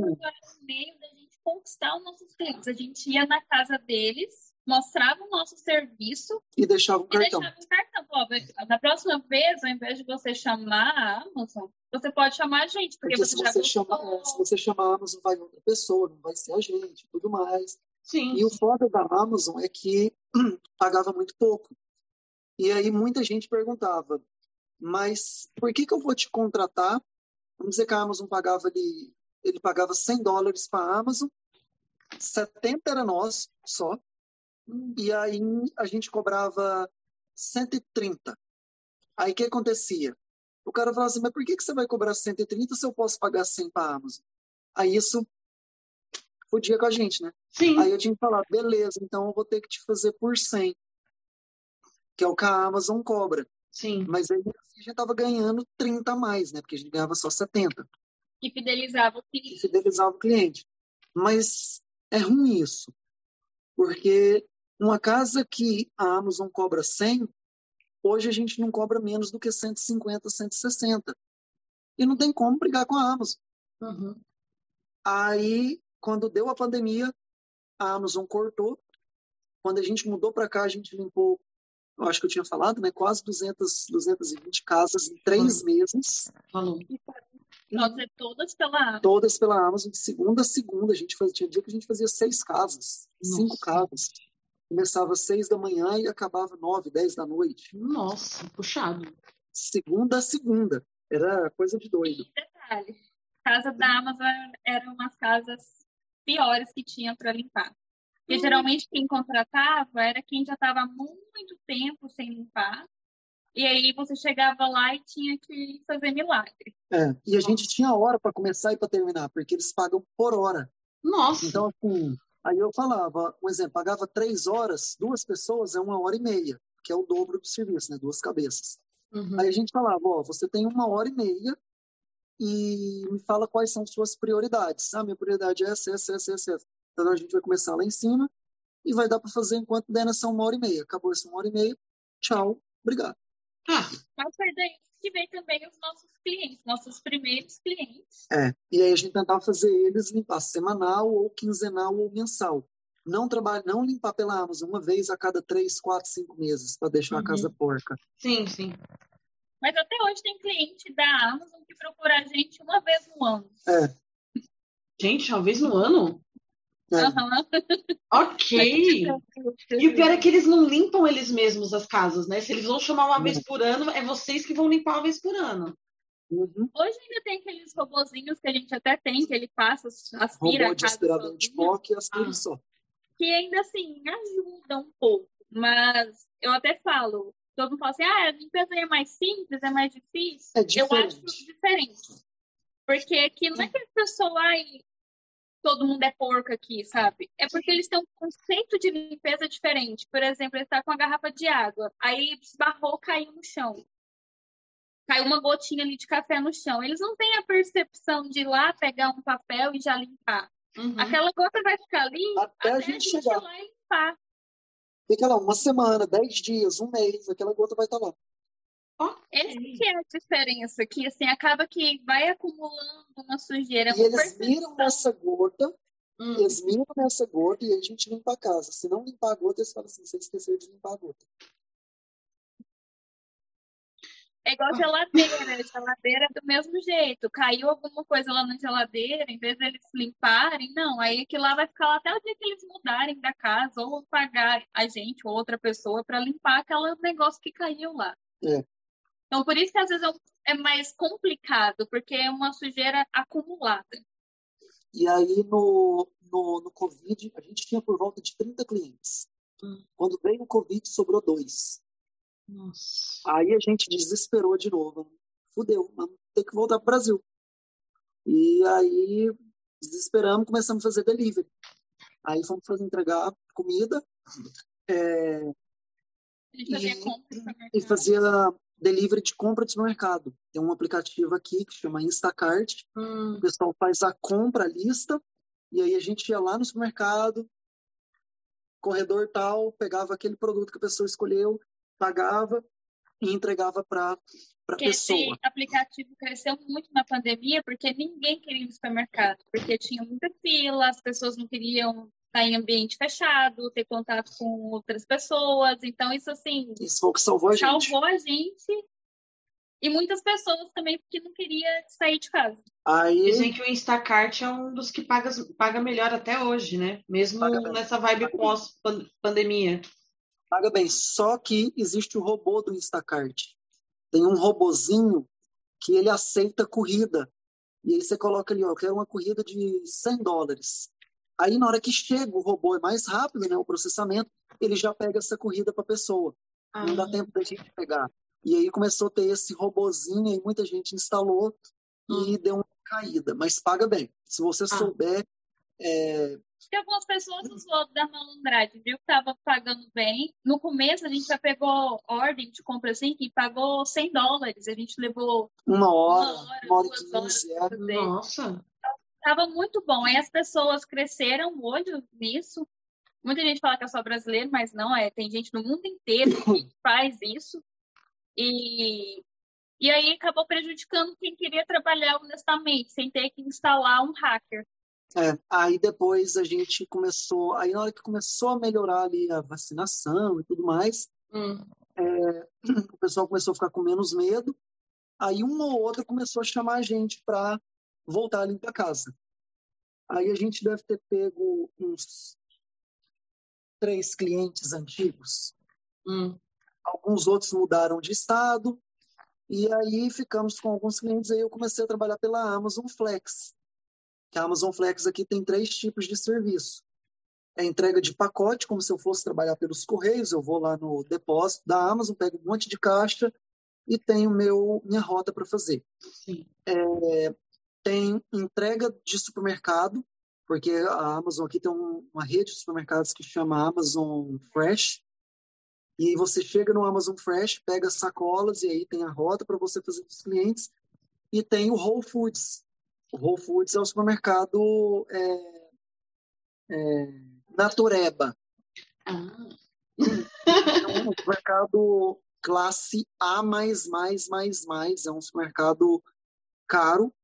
E aí a, a Amazon comprou essa rede de supermercado aqui nos Estados Unidos, de Whole Foods. Ah. E aí tem esses três tipos de serviços que você pega também, e aí você leva Whole Foods só para os ricos.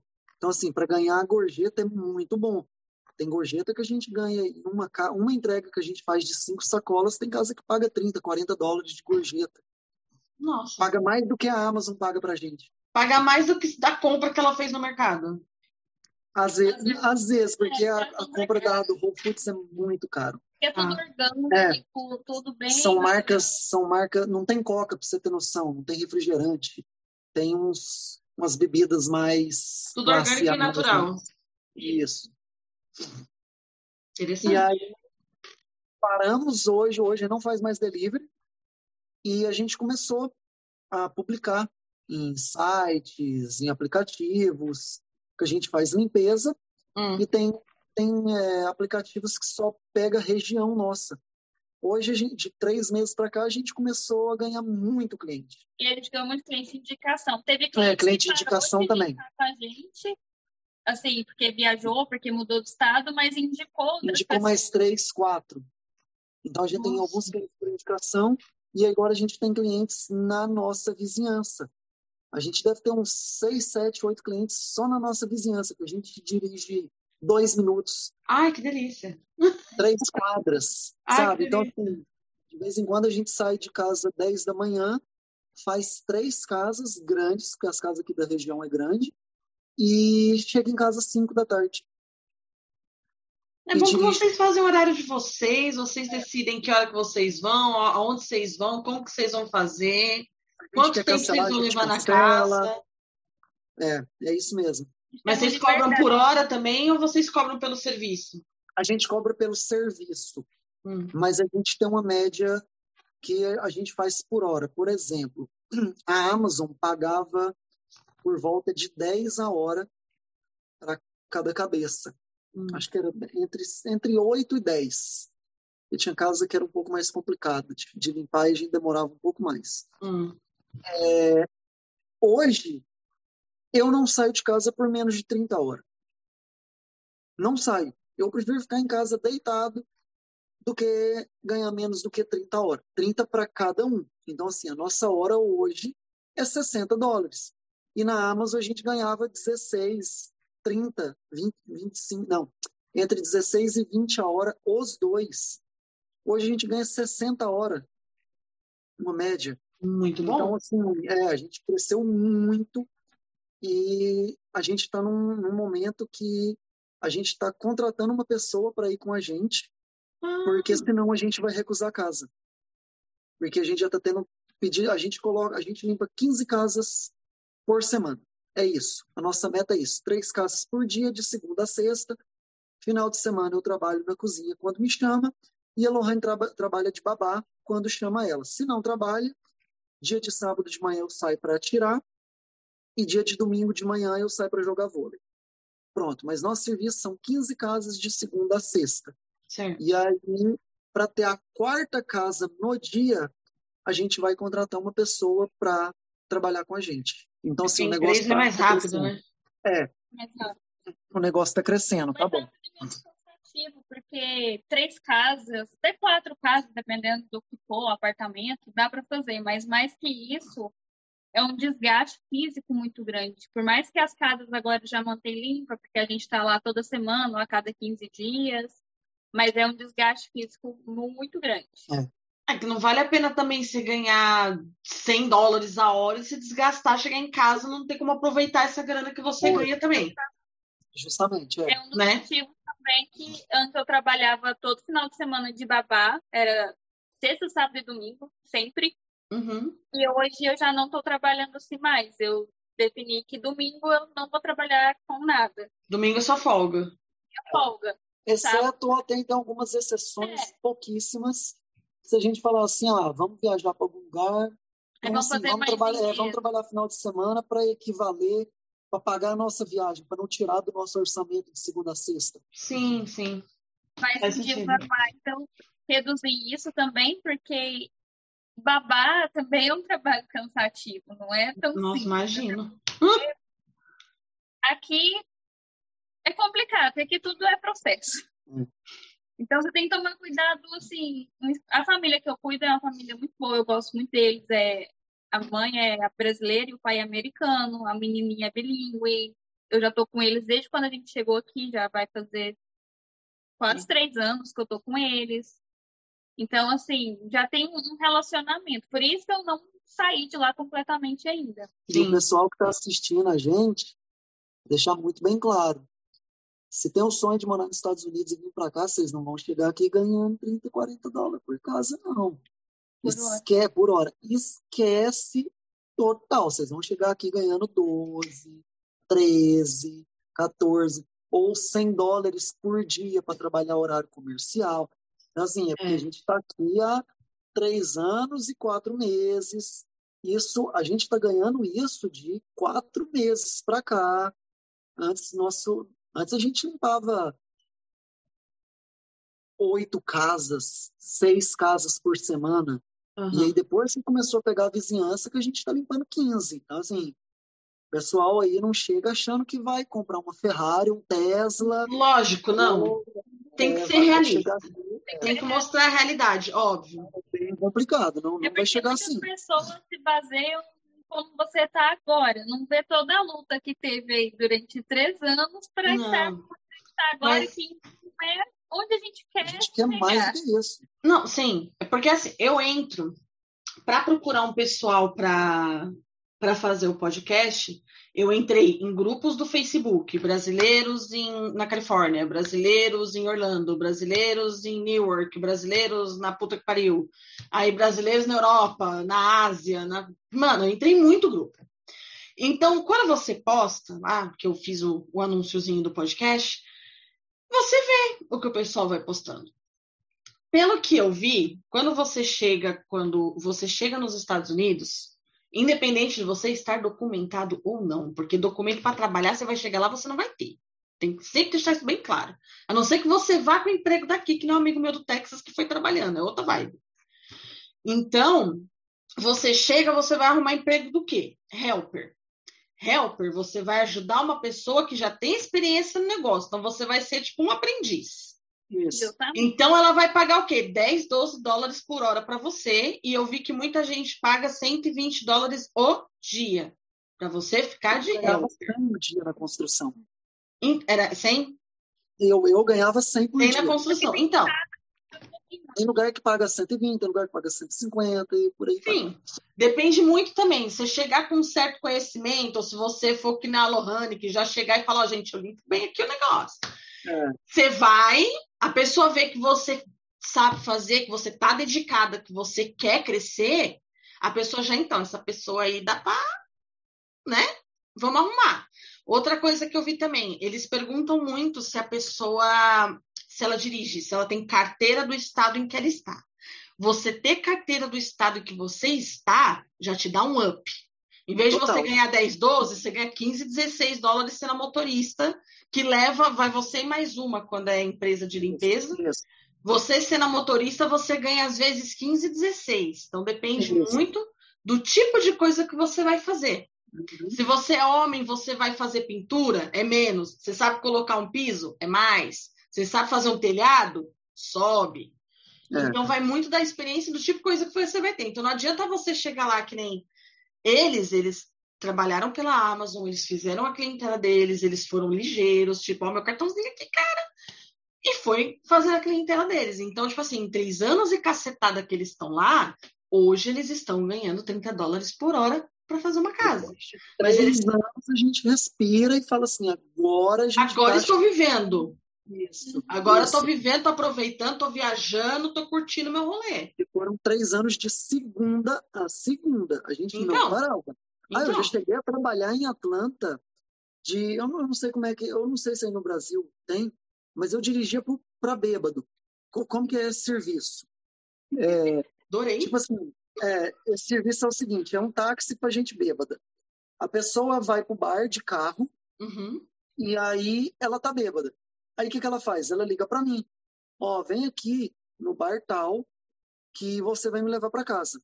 Aí vai eu e um cara num carro, a gente estaciona, eu pego o carro do bêbado, o bêbado vai do meu lado, o cara do carro vai atrás de mim, eu estaciono o carro na casa dele, ele paga, aí eu entro do carro do cara, que é o que trabalha comigo, e a gente vai pro próximo bêbado.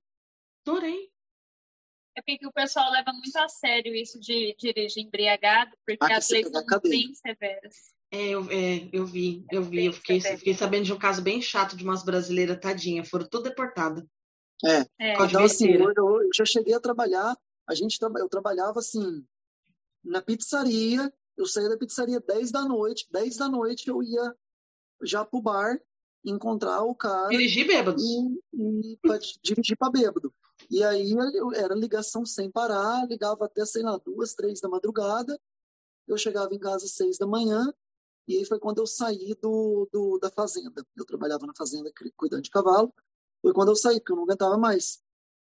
Aí eu também não aguentava mais ficar na noite, ali, a madrugada inteira na pizzaria, e só fui trabalhar na pizzaria. Isso de ganhar pouco, quando eu era helper, eu limpava uma casa. As casas em Atlanta são bem grandes. Uhum. Eu limpava uma casa que eu limpava sozinha sete banheiros, é, uma cozinha enorme, acho que era quatro ou cinco quartos, a casa de três andares, porque tem o basement, que é o. Como é que chama o basement? O- A parte de baixo da casa. Porão. Porão. Porãozinho. Mas o porão não é um porão, é uma casa embaixo da casa. É, o pessoal faz do, do porão, cozinha, É. monta cozinha, sala, quarto. de uma academia lá, um monte de coisa. Ah, o piso principal e o terceiro, que são os quartos. Então, tem umas Hum. seis, sete Umas horas. 5 horas, 5, 6 horas dentro da casa. E eu ganhava 30 dólares. O dia. Não, para essa Ah, casa. pela casa. Por- Por essa casa. Mas por cinco horas. Não, mas sim, não. Gente, exploração. Em Atlanta, em Atlanta o pessoal Exploração. paga, Por casa. paga por casa e as casas são muito grandes. Nossa, Massachusetts está pagando melhor, pelo que eu vi nos grupos. Não Massachusetts paga, como é paga tá bem. pagando lá agora, mas três anos atrás era assim, 25 para apartamento, 30, algumas mais boazinhas, assim, queria te dar um bônus, pagava 35, 40, 35 ou 40 para 40 casa. é raríssimo. Se você achar as 40 40, era muito raro. aceita. Final do ano, às vezes ainda rolava uma gorjeta, uma coisinha, mas de modo geral eu ganhava 30 dólares. Eu limpava três casas nesse dia, essa era a última, e era 30 dólares. Saía de casa às seis da manhã, voltava às nove da noite com 90 dólares no bolso. Gente, e 90 dólares você come é ali no dia. É, 90 pessoal, dólares você é comeu. isso, Gente, vocês vocês se atentam nisso, porque não pode vo- você só basear, você jamais pode basear a tua experiência na experiência dos outros. Tem isso também. Você pode chegar que nem uma vantagem que às vezes você pode ter. Que nem o, Danilo disse, às vezes você estudar inglês aqui no Brasil não compense, mas se você tiver com planos de ir daqui um ano embora, compensa talvez você fazer um ano de inglês, porque você vai estar com ele fresco na cabeça quando você chega lá. Isso sim. Não começa cinco anos antes, começa um ano antes de você ir. Você botou na tua cabeça, começo de 2023 eu vou para os Estados Unidos, comece tudo agora. Comece a estudar mas inglês estuda de agora. verdade, não só na escola. Tipo assim, Não, pega um professor que dá aula aqui, ó. E eu vou tirar todos os dias duas horas para estudar. TV em inglês, ver série em inglês. Sim, estuda sozinho. Pega, tipo, você quer um professor para treinar conversação com você? Baixa um Cambly da vida que você conversa com um professor nativo. Motivo, é. Assiste filme, arranca as legendas do filme, força a entender o que eles estão falando, porque foi assim que eu aprendi. Eu aprendi assistindo Friends. Nunca vou esquecer disso. Nossa, eu odeio Friends. Olha, não, não, não vou falar não, que eu amo Elo S2 Friends. Ela ama. Ela ama. Mas eu amo. Eu morando em Los Angeles, trombar com qualquer um deles, eu ia voar no pescoço sem dó nem piedade para dar beijo. Um amigo meu, um amigo Não meu trabalha dentro da Warner. Foi onde gravaram. Me ajudou muito. Por quê? Eu comecei a assistir Friends, eu tinha 10 anos. Friends eu comecei a assistir em 1996. Caramba. Então, nessa época, eu comecei a ver eles em inglês, passava na Warner. Uhum. E eu ficava assim, mas que língua, que caceta que eles estão falando, não entender porcaria nenhuma. E a legenda aqui embaixo você não consegue, eu só olho pra cima, eu só olho pra baixo. Você é criança. Minha mãe tinha umas fitas, fita, cassete, antiga, do Fisk. Eu desenterrei aquilo, eu tinha um, um, um Walkman daqueles amarelinhos, que todo mundo tinha nos anos 90. Uhum. Eu colocava aquilo para tocar, dormia com o fone no ouvido e foi por osmose, dormindo, em sonho. É. E fui aprendendo, e fui aprendendo, e fui aprendendo. Com 15 anos, eu já estava assistindo tudo que é desenho da Disney sem legenda. Maravilha. Sem legenda. E eu fui me forçando esses anos todos, tipo, que nem quando eu vou trocar ideia comigo mesmo com as vozes da minha cabeça, tudo em inglês. Tudo você falou que foi, você foi na Disney, né? Foi. Você deu conta numa boa. Tranquilo, tranquilo. O meu irmão, ele também estudou inglês, meu irmão, ele estudou inglês, então era nós dois e minha mãe não falava nada. Então, tudo que a gente ia fazer, tudo que a gente ia pedir, tipo, para pegar o carro alugado, para fazer o check-in no hotel, tudo, para ler o menu para minha mãe, para saber o que, que a gente ia pedir, tudo, era eu e ele. Então, a gente se ajudava bastante, um lembrava, o outro não lembrava, a gente ia se ajudando. E foi. Agora, Nova York foi mais gostoso, porque em Nova York foi 2018, foi um pouco mais recente. Em Nova York, você não acha tanto brasileiro quanto em Orlando. Não, em Orlando, Orlando e Miami, você ainda você chega num restaurante para pedir um drink, a pessoa ainda olha para sua cara e fala: "Menina, sou de São Paulo também". Acabou. Você não fala zero inglês, tipo, eu ficava até frustrada. Vegas, Semana passada. É, semana passada que a gente foi, a gente foi num restaurante.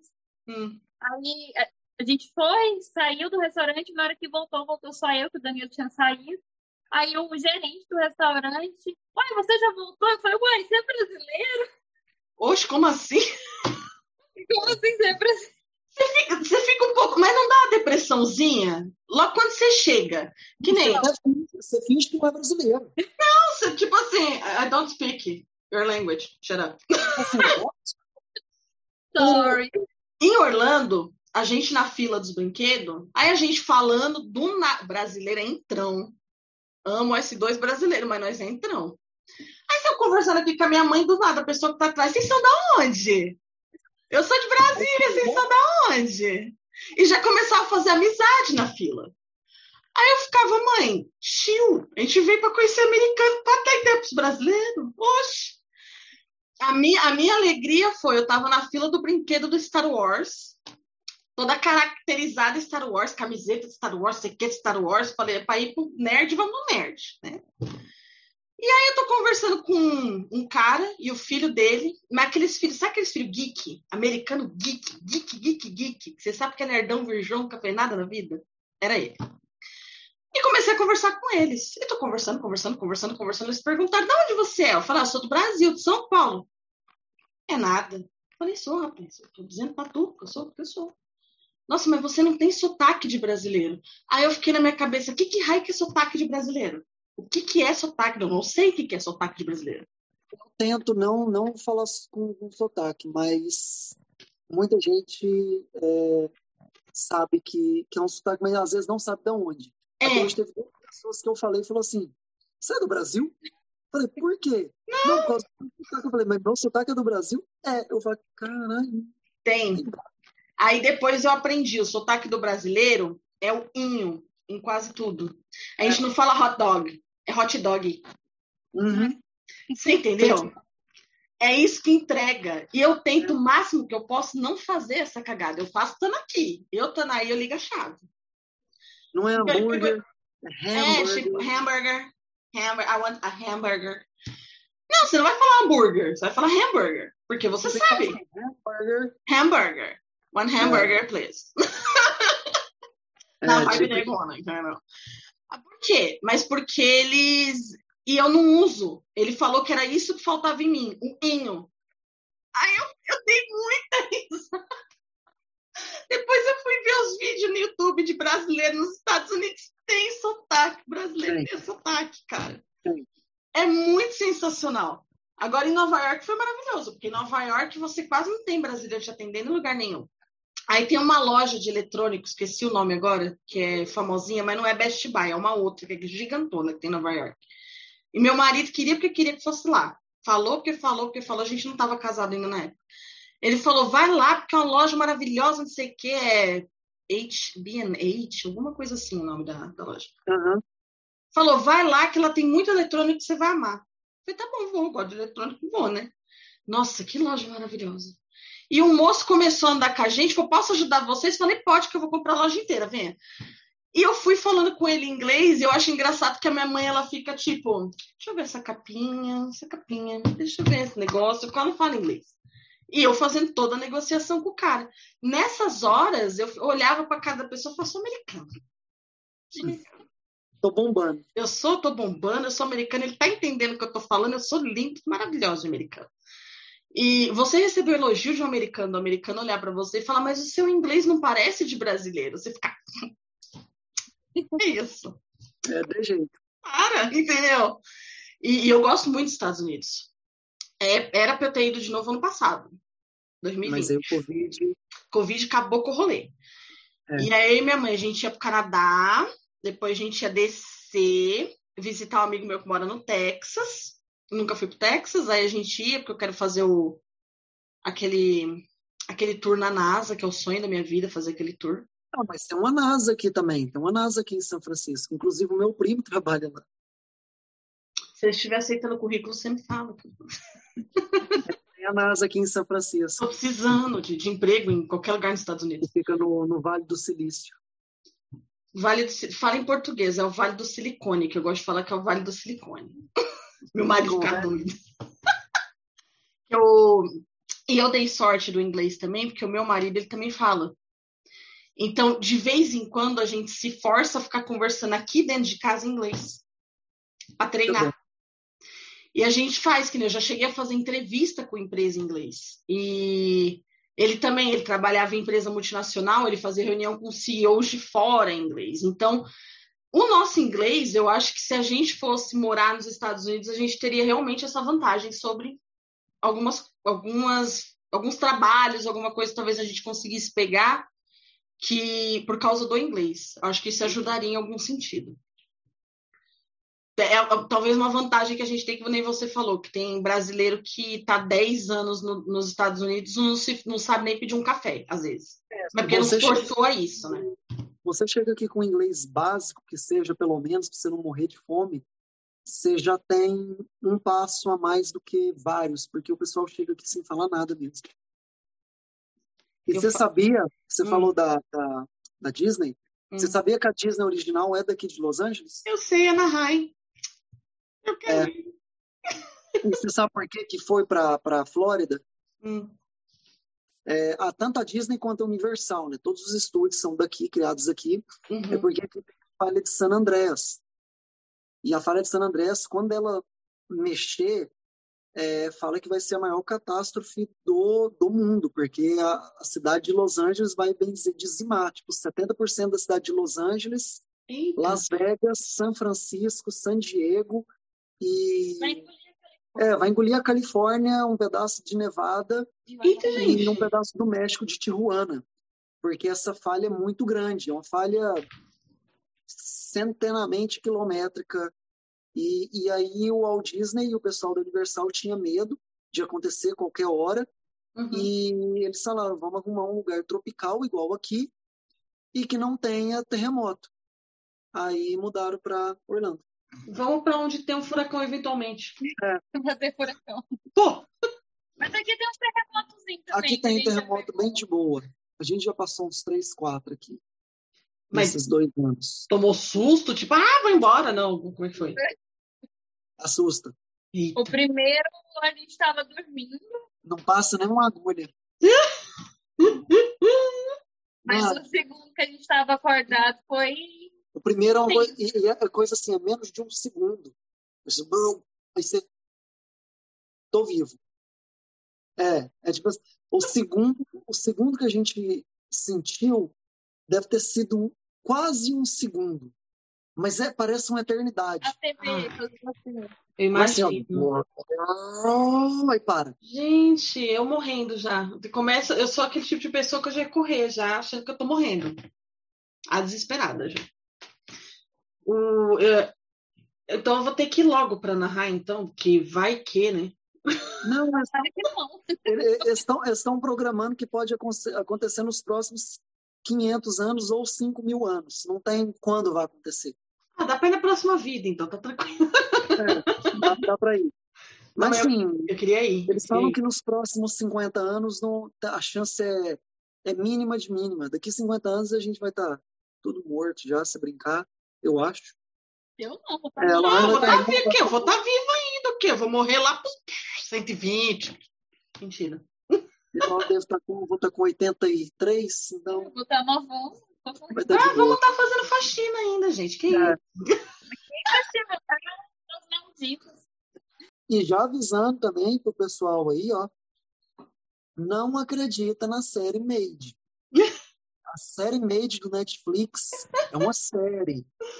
E- e explica, explica mais sobre os problemas da mocinha, que, que é, assim, e outra, é uma moça que tem milhões de problemas, não tem base uma pessoa testando de problema, o que, que é isso?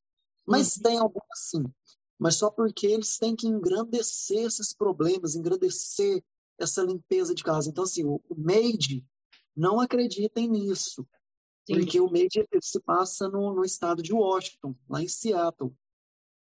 E tem alguns programas, sim, para quem, para mulher que apanha, ou para mulher que não tem dinheiro, ou creche para filha e tudo mais, ajuda com, com aluguel. Mas não é uma pessoa que tem 50 problemas e vai ter as 50 ajudas de governo Entendi. e aquela limpeza de casa daquele jeito. Então, assim, o Made não é aquilo. É historinha de Hollywood. Ele problematizou muito a questão da, da faxina. Tipo assim, colocou como se ela pegasse só tranqueira. Tem tranqueira aqui, mas não é só isso. Mas uma parte que eu até falei no Instagram na época, a parte mais verdadeira da história na parte da faxina é quando ela vai limpar a casa e aí ela tá indo como ajudante e a mulher tá no telefone só, tipo, fingindo que tá limpando e ela fica com a pior parte. Isso Ah, acontece. Isso acontece muito quando você é helper. A dona da casa só fica passando pano, pega assim um espanador e tira pozinho assim. E no telefone, E no telefone você tem que fazer banheiro, cozinha e tudo mais. Infelizmente você tem que aceitar isso no início. Tem. Isso é verdade. Uhum. A helper pega a pior parte.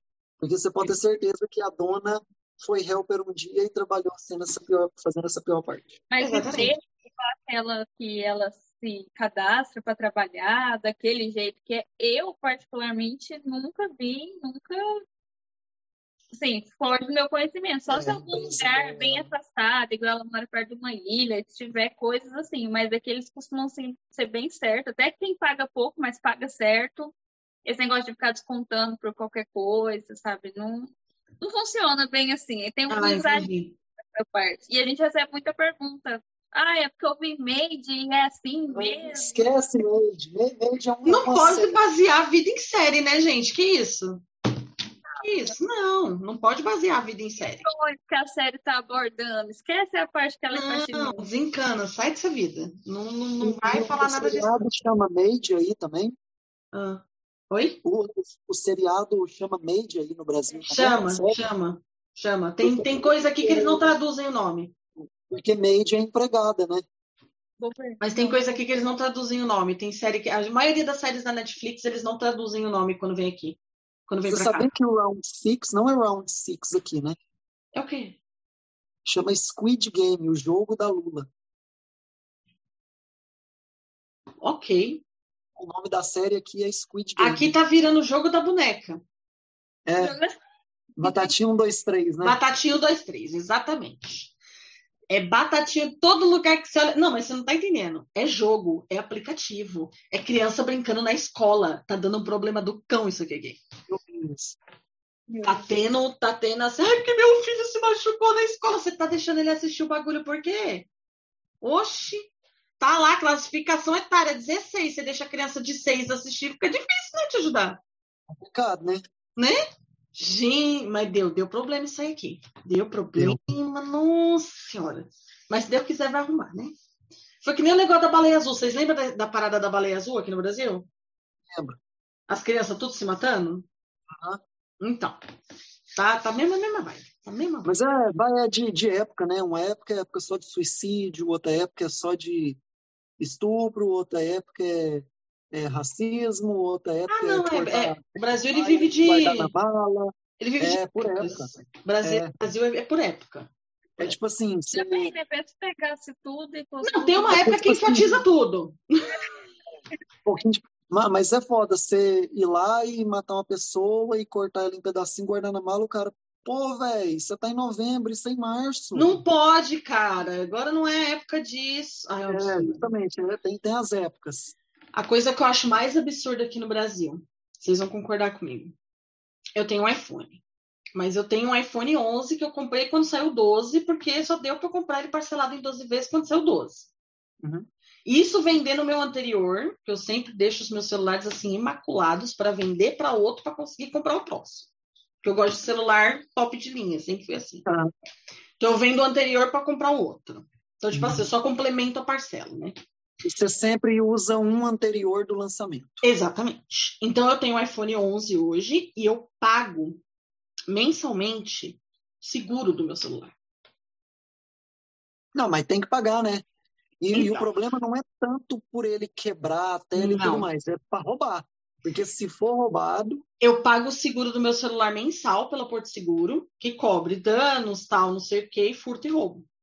É. Por quê? Porque eu já fui assaltada duas vezes aqui, com arma na minha cabeça. Então, depois da, da, da segunda, você, na primeira já, inclusive, foi nem na segunda, foi na primeira. Em 1920, quando o celular era tudo desse tamanhozinho assim, ó, não tinha nem Android ainda, eram as coisas pequenininhas assim. Foi a primeira vez que levaram um celular meu. E depois disso, eu comecei a procurar empresas que faziam seguro de smartphone. E desde 2008, que foi quando eu tive meu primeiro Android, eu nunca mais tive um celular sem seguro na minha vida. é igual carro. Carro você tem que ter seguro para roubar. Tem que ter. Aqui, se você não tiver não, contra furto e roubo, A Lohane eu comprei o, o 12 Pro para ela, comprei quando lançou. uhum. E eu peguei o S21 Ultra da Samsung, que é o top hoje da Samsung. E aí a gente paga 35 só por mês pelo nosso plano pegou pela operadora, né? é, da operadora e a gente pode trocar todo ano.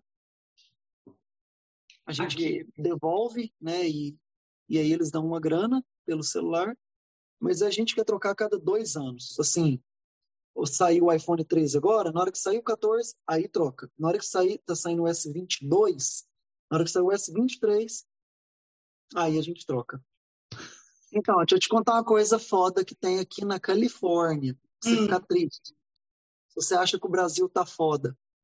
Aqui na Califórnia não é considerado crime se você roubar até 950 dólares. Você pode entrar em qualquer loja, roubar menos de 950 e sair o segurança não pode é, te segurar, porque se ele te segurar, é, ele está aplicando força bruta em você e você pode denunciar ele. Então, assim, tá tendo muitos causos, ca- muitas, muitas, Ocorrendo. muita, é, muitos causos, muitas, muitas causas, muitos casos, Muitos casos, muitos casos. muitos casos. Ele tá esquecendo português agora, galera. tem muitos casos de, de roubo aqui na Califórnia, tanto que está fechando. Em São Francisco já fechou 12 Walgreens, porque o Walgreens estava com, com uma, um prejuízo de mais ou menos mil dólares por dia. Teve um cara que foi durante uma semana seguida dentro da mesma Walgreens e roubou 900 dólares todos os dias. Ele não foi preso. Mas, gente, que absurdo. São Como leis assim? É, são, leis dos, dos porque o, a Califórnia é um país é um, é um estado democrata são leis dos democratas porque eles têm dó de, de dos bandidos e aí fala que são Ah, é, não sobreviver. não negócio da sociedade é, Vítima soci- da sociedade. vítima da sociedade ah Isso. tá bom. os democratas falam que eles são vítimas da sociedade e até 950 dólares não é considerado um crime na Califórnia Mas eles podiam fazer pelo menos 950 dólares por mês, né, mano? Porque 950 dólares toda vez é embaçado. por mês, né? Porque Pô! aconteceu, aconteceu isso de verdade. Então, estão fechando as Walgreens, que é a segunda maior é, rede de farmácias, Sim. E por causa disso, porque o pessoal tá entrando e roubando. O povo entra na Target, entra na Best Buy, rouba aí numa boba. E você não pode bloquear. E 950 aqui, você rouba muita coisa. Se você for. Na num- loja num- sair com vários iPhones, tipo, um por dia. Uh! Você tem noção, a nossa compra de supermercado minha e da Lohane mensal no supermercado está girando por volta de 500 dólares, sem carne. 900, da 500 carne. dólares sem carne. é sem Tá carne. vendo? Você podia já roubar a carne. A, a carne aqui dá mais ou menos por mês, a gente deve gastar uns 400 dólares. Então, assim, tá, a gente gasta com carne os 950 dólares de roubo. A gente podia roubar 950 dólares por mês e ter o supermercado de graça. Você podia, tá vendo? Vocês estão tá gastando dinheiro à toa no supermercado, gente. Estamos gastando, já é uma coisa para se pensar. Gente, que absurdo. Não, por- Nossa. Nossa, que absurdo. Aí já é demais. Se você não brigar, não não não ter força é, física, luta física, é, você não, não não entra como crime, entra como delito. Por isso que as pessoas roubam, guardam dentro da mochila e saem numa boa, sem brigar, sem discutir com ninguém. Já teve umas três vezes que eu tava. Você conhece Marshall? A loja de departamento. Marshalls. Acho sim. É, da Marshall. Aí eu tava dentro da loja e aí entrou. Foi, inclusive, foi duas vezes, foi o mesmo rapaz, Mesmo inclusive, rapaz. o mesmo que eu vi. Ah, Ele entrou, ele pega umas roupas, aí vai pro último corredor, coloca dentro da mochila E sai. sai. E as duas vezes, uma vez eu avisei o segurança, E a segunda vez a segurança viu, mandou ali o rádio, todo o segurança ficou de olho, e o, o, o cara saiu e ninguém parou ele. Meu Deus. A gente viu. a gente viu. A E gente isso. tempo. Só o quê? Dois meses, três meses? A gente viu isso. Ou seja, dá para você comer de graça na Califórnia, dá para você se vestir de graça na Califórnia, dá para você ter iPhone de graça, só tem os 950 dólares. Você pode ter um iPhone de graça na Califórnia. Só tem que pagar. E Até mesmo, se alugar um quarto por agora- 950 dólares e não pagar, não é? e, me- e mesmo assim, agora é, tá mais difícil para alugar, Hum, porque depois do Covid não pode mais tirar a pessoa de dentro de casa. Tem umas leis aqui na Califórnia que não pode te, te, te despejar. Então, o que que acontece? O pessoal aqui tá, tá recebendo o cheque de, do governo, né, que tá dando, eles gastam o dinheiro e não pagam aluguel, porque não pode ser despejado. Nossa, tá fácil morar na Califórnia, né, gente? Nossa, Assim, eu te falo que são muitas famílias que estão fazendo isso. delícia. Não pode ser despejada de jeito nenhum, não pode. Por isso que É, tá americano também tem um jeitinho brasileiro de viver. por isso que tá complicado de alugar lugares aqui. Por quê? Porque o pessoal agora está pensando 10, 20, 30 vezes antes de alugar para alguém, com medo dessa pessoa é, ficar sem pagar e não poder ser despejada. Putz, Por isso que cara. cada vez é mais complicado aluguel. É Ah, como é que você vai confiar em alguém, né? Justamente, há três anos atrás era fácil. Hoje o pessoal está pedindo mil documentos, mil coisas para você ter que, que alugar um lugar.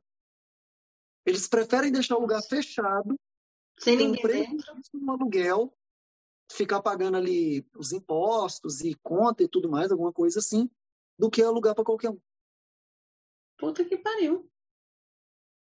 Quando a gente mudou para cá, para Los Angeles, a gente achou uma casa de três quartos na parte de, de Los Angeles mesmo, downtown, e o aluguel era 3 mil, três quartos, três banheiros, uma casa gigante. E eu falei para a mulher que eu tinha como comprovar renda e tudo mais, tal, mas estava vindo de Atlanta e tal. Ela, ah, mas do jeito que você tem aqui, ela pegou a calculadora, você precisa me mostrar na conta do seu banco que você tem 90 mil dólares. Eu falei, se eu tivesse 90 mil dólares, eu não estava aqui nos Estados Unidos, eu estava no Brasil. Eu ia continuar vivendo lá em dólar, querida. Que isso? Com certeza. Eu com 90 mil dólares aí na época, o dólar ser que seja 4 reais, eu tinha 400 mil. Eu com 400 mil, eu já, tinha, e ficava vivendo de rendimento. eu, já, eu já tinha comprado até meu apartamento, um apartamentinho aí que- de 100 Sim, mil, 120 no caso. Eu ia, não ia morar mais de aluguel e eu ia investir o dinheiro o resto. Ia viver de renda, né? Então, assim, na hora que a mulher falou, você precisa comprovar 90 mil, eu falei, eu falei de verdade. Falei, se eu tivesse 90 mil, eu tava no Brasil. Eu não tava aqui. Aí acabou que não deu certo. Eu não tinha 90 mil. Eu, eu, eu, ia começar a rir, acho que na cara da pessoa. Já eu sou, ela, ela ia olhar pra minha cara e eu falando em português, já querida. Não, não. Tem noção, entendeu bem? Mas a gente ficou meio assustado porque a gente tinha acabado de mudar para Los Angeles. Foi na primeira semana, a gente estava procurando lugares para morar. Uhum. E aí esse foi o segundo ou terceiro lugar que a gente encontrou, que a gente estava conversando com a pessoa. A pessoa fala um negócio, porra, será que todos os lugares são assim? Vou comprar uma barraca e vou morar ali na praia. Não, tem isso. Coisa não, de doido. Não faz sentido. Não faz sentido. É. Bom, pessoal, esse foi o papo com a Lohane e o Danilo da Califórnia. Espero que vocês tenham gostado. Se você gostou, deixe seu like. É chato pra caramba pedir isso, mas a gente tem que pedir. Deixe seu like, compartilha com os amigos, segue o canal, ativa o sininho. Vou deixar o arroba do nosso Instagram aqui, mas se você quiser seguir, arroba pelo mundo podcast. Lohane e Danilo, digam os arrobas de vocês aí também para a galera seguir. Eu também vou deixar na descrição, mas se vocês quiserem falar, fiquem à vontade. Meu Instagram é Danilo Bill, B-I-L-L, com dois L's, Danilo com um. E o meu Instagram é Lohane, é um pouco difícil, L-O-H-A-N-N-E-R-S.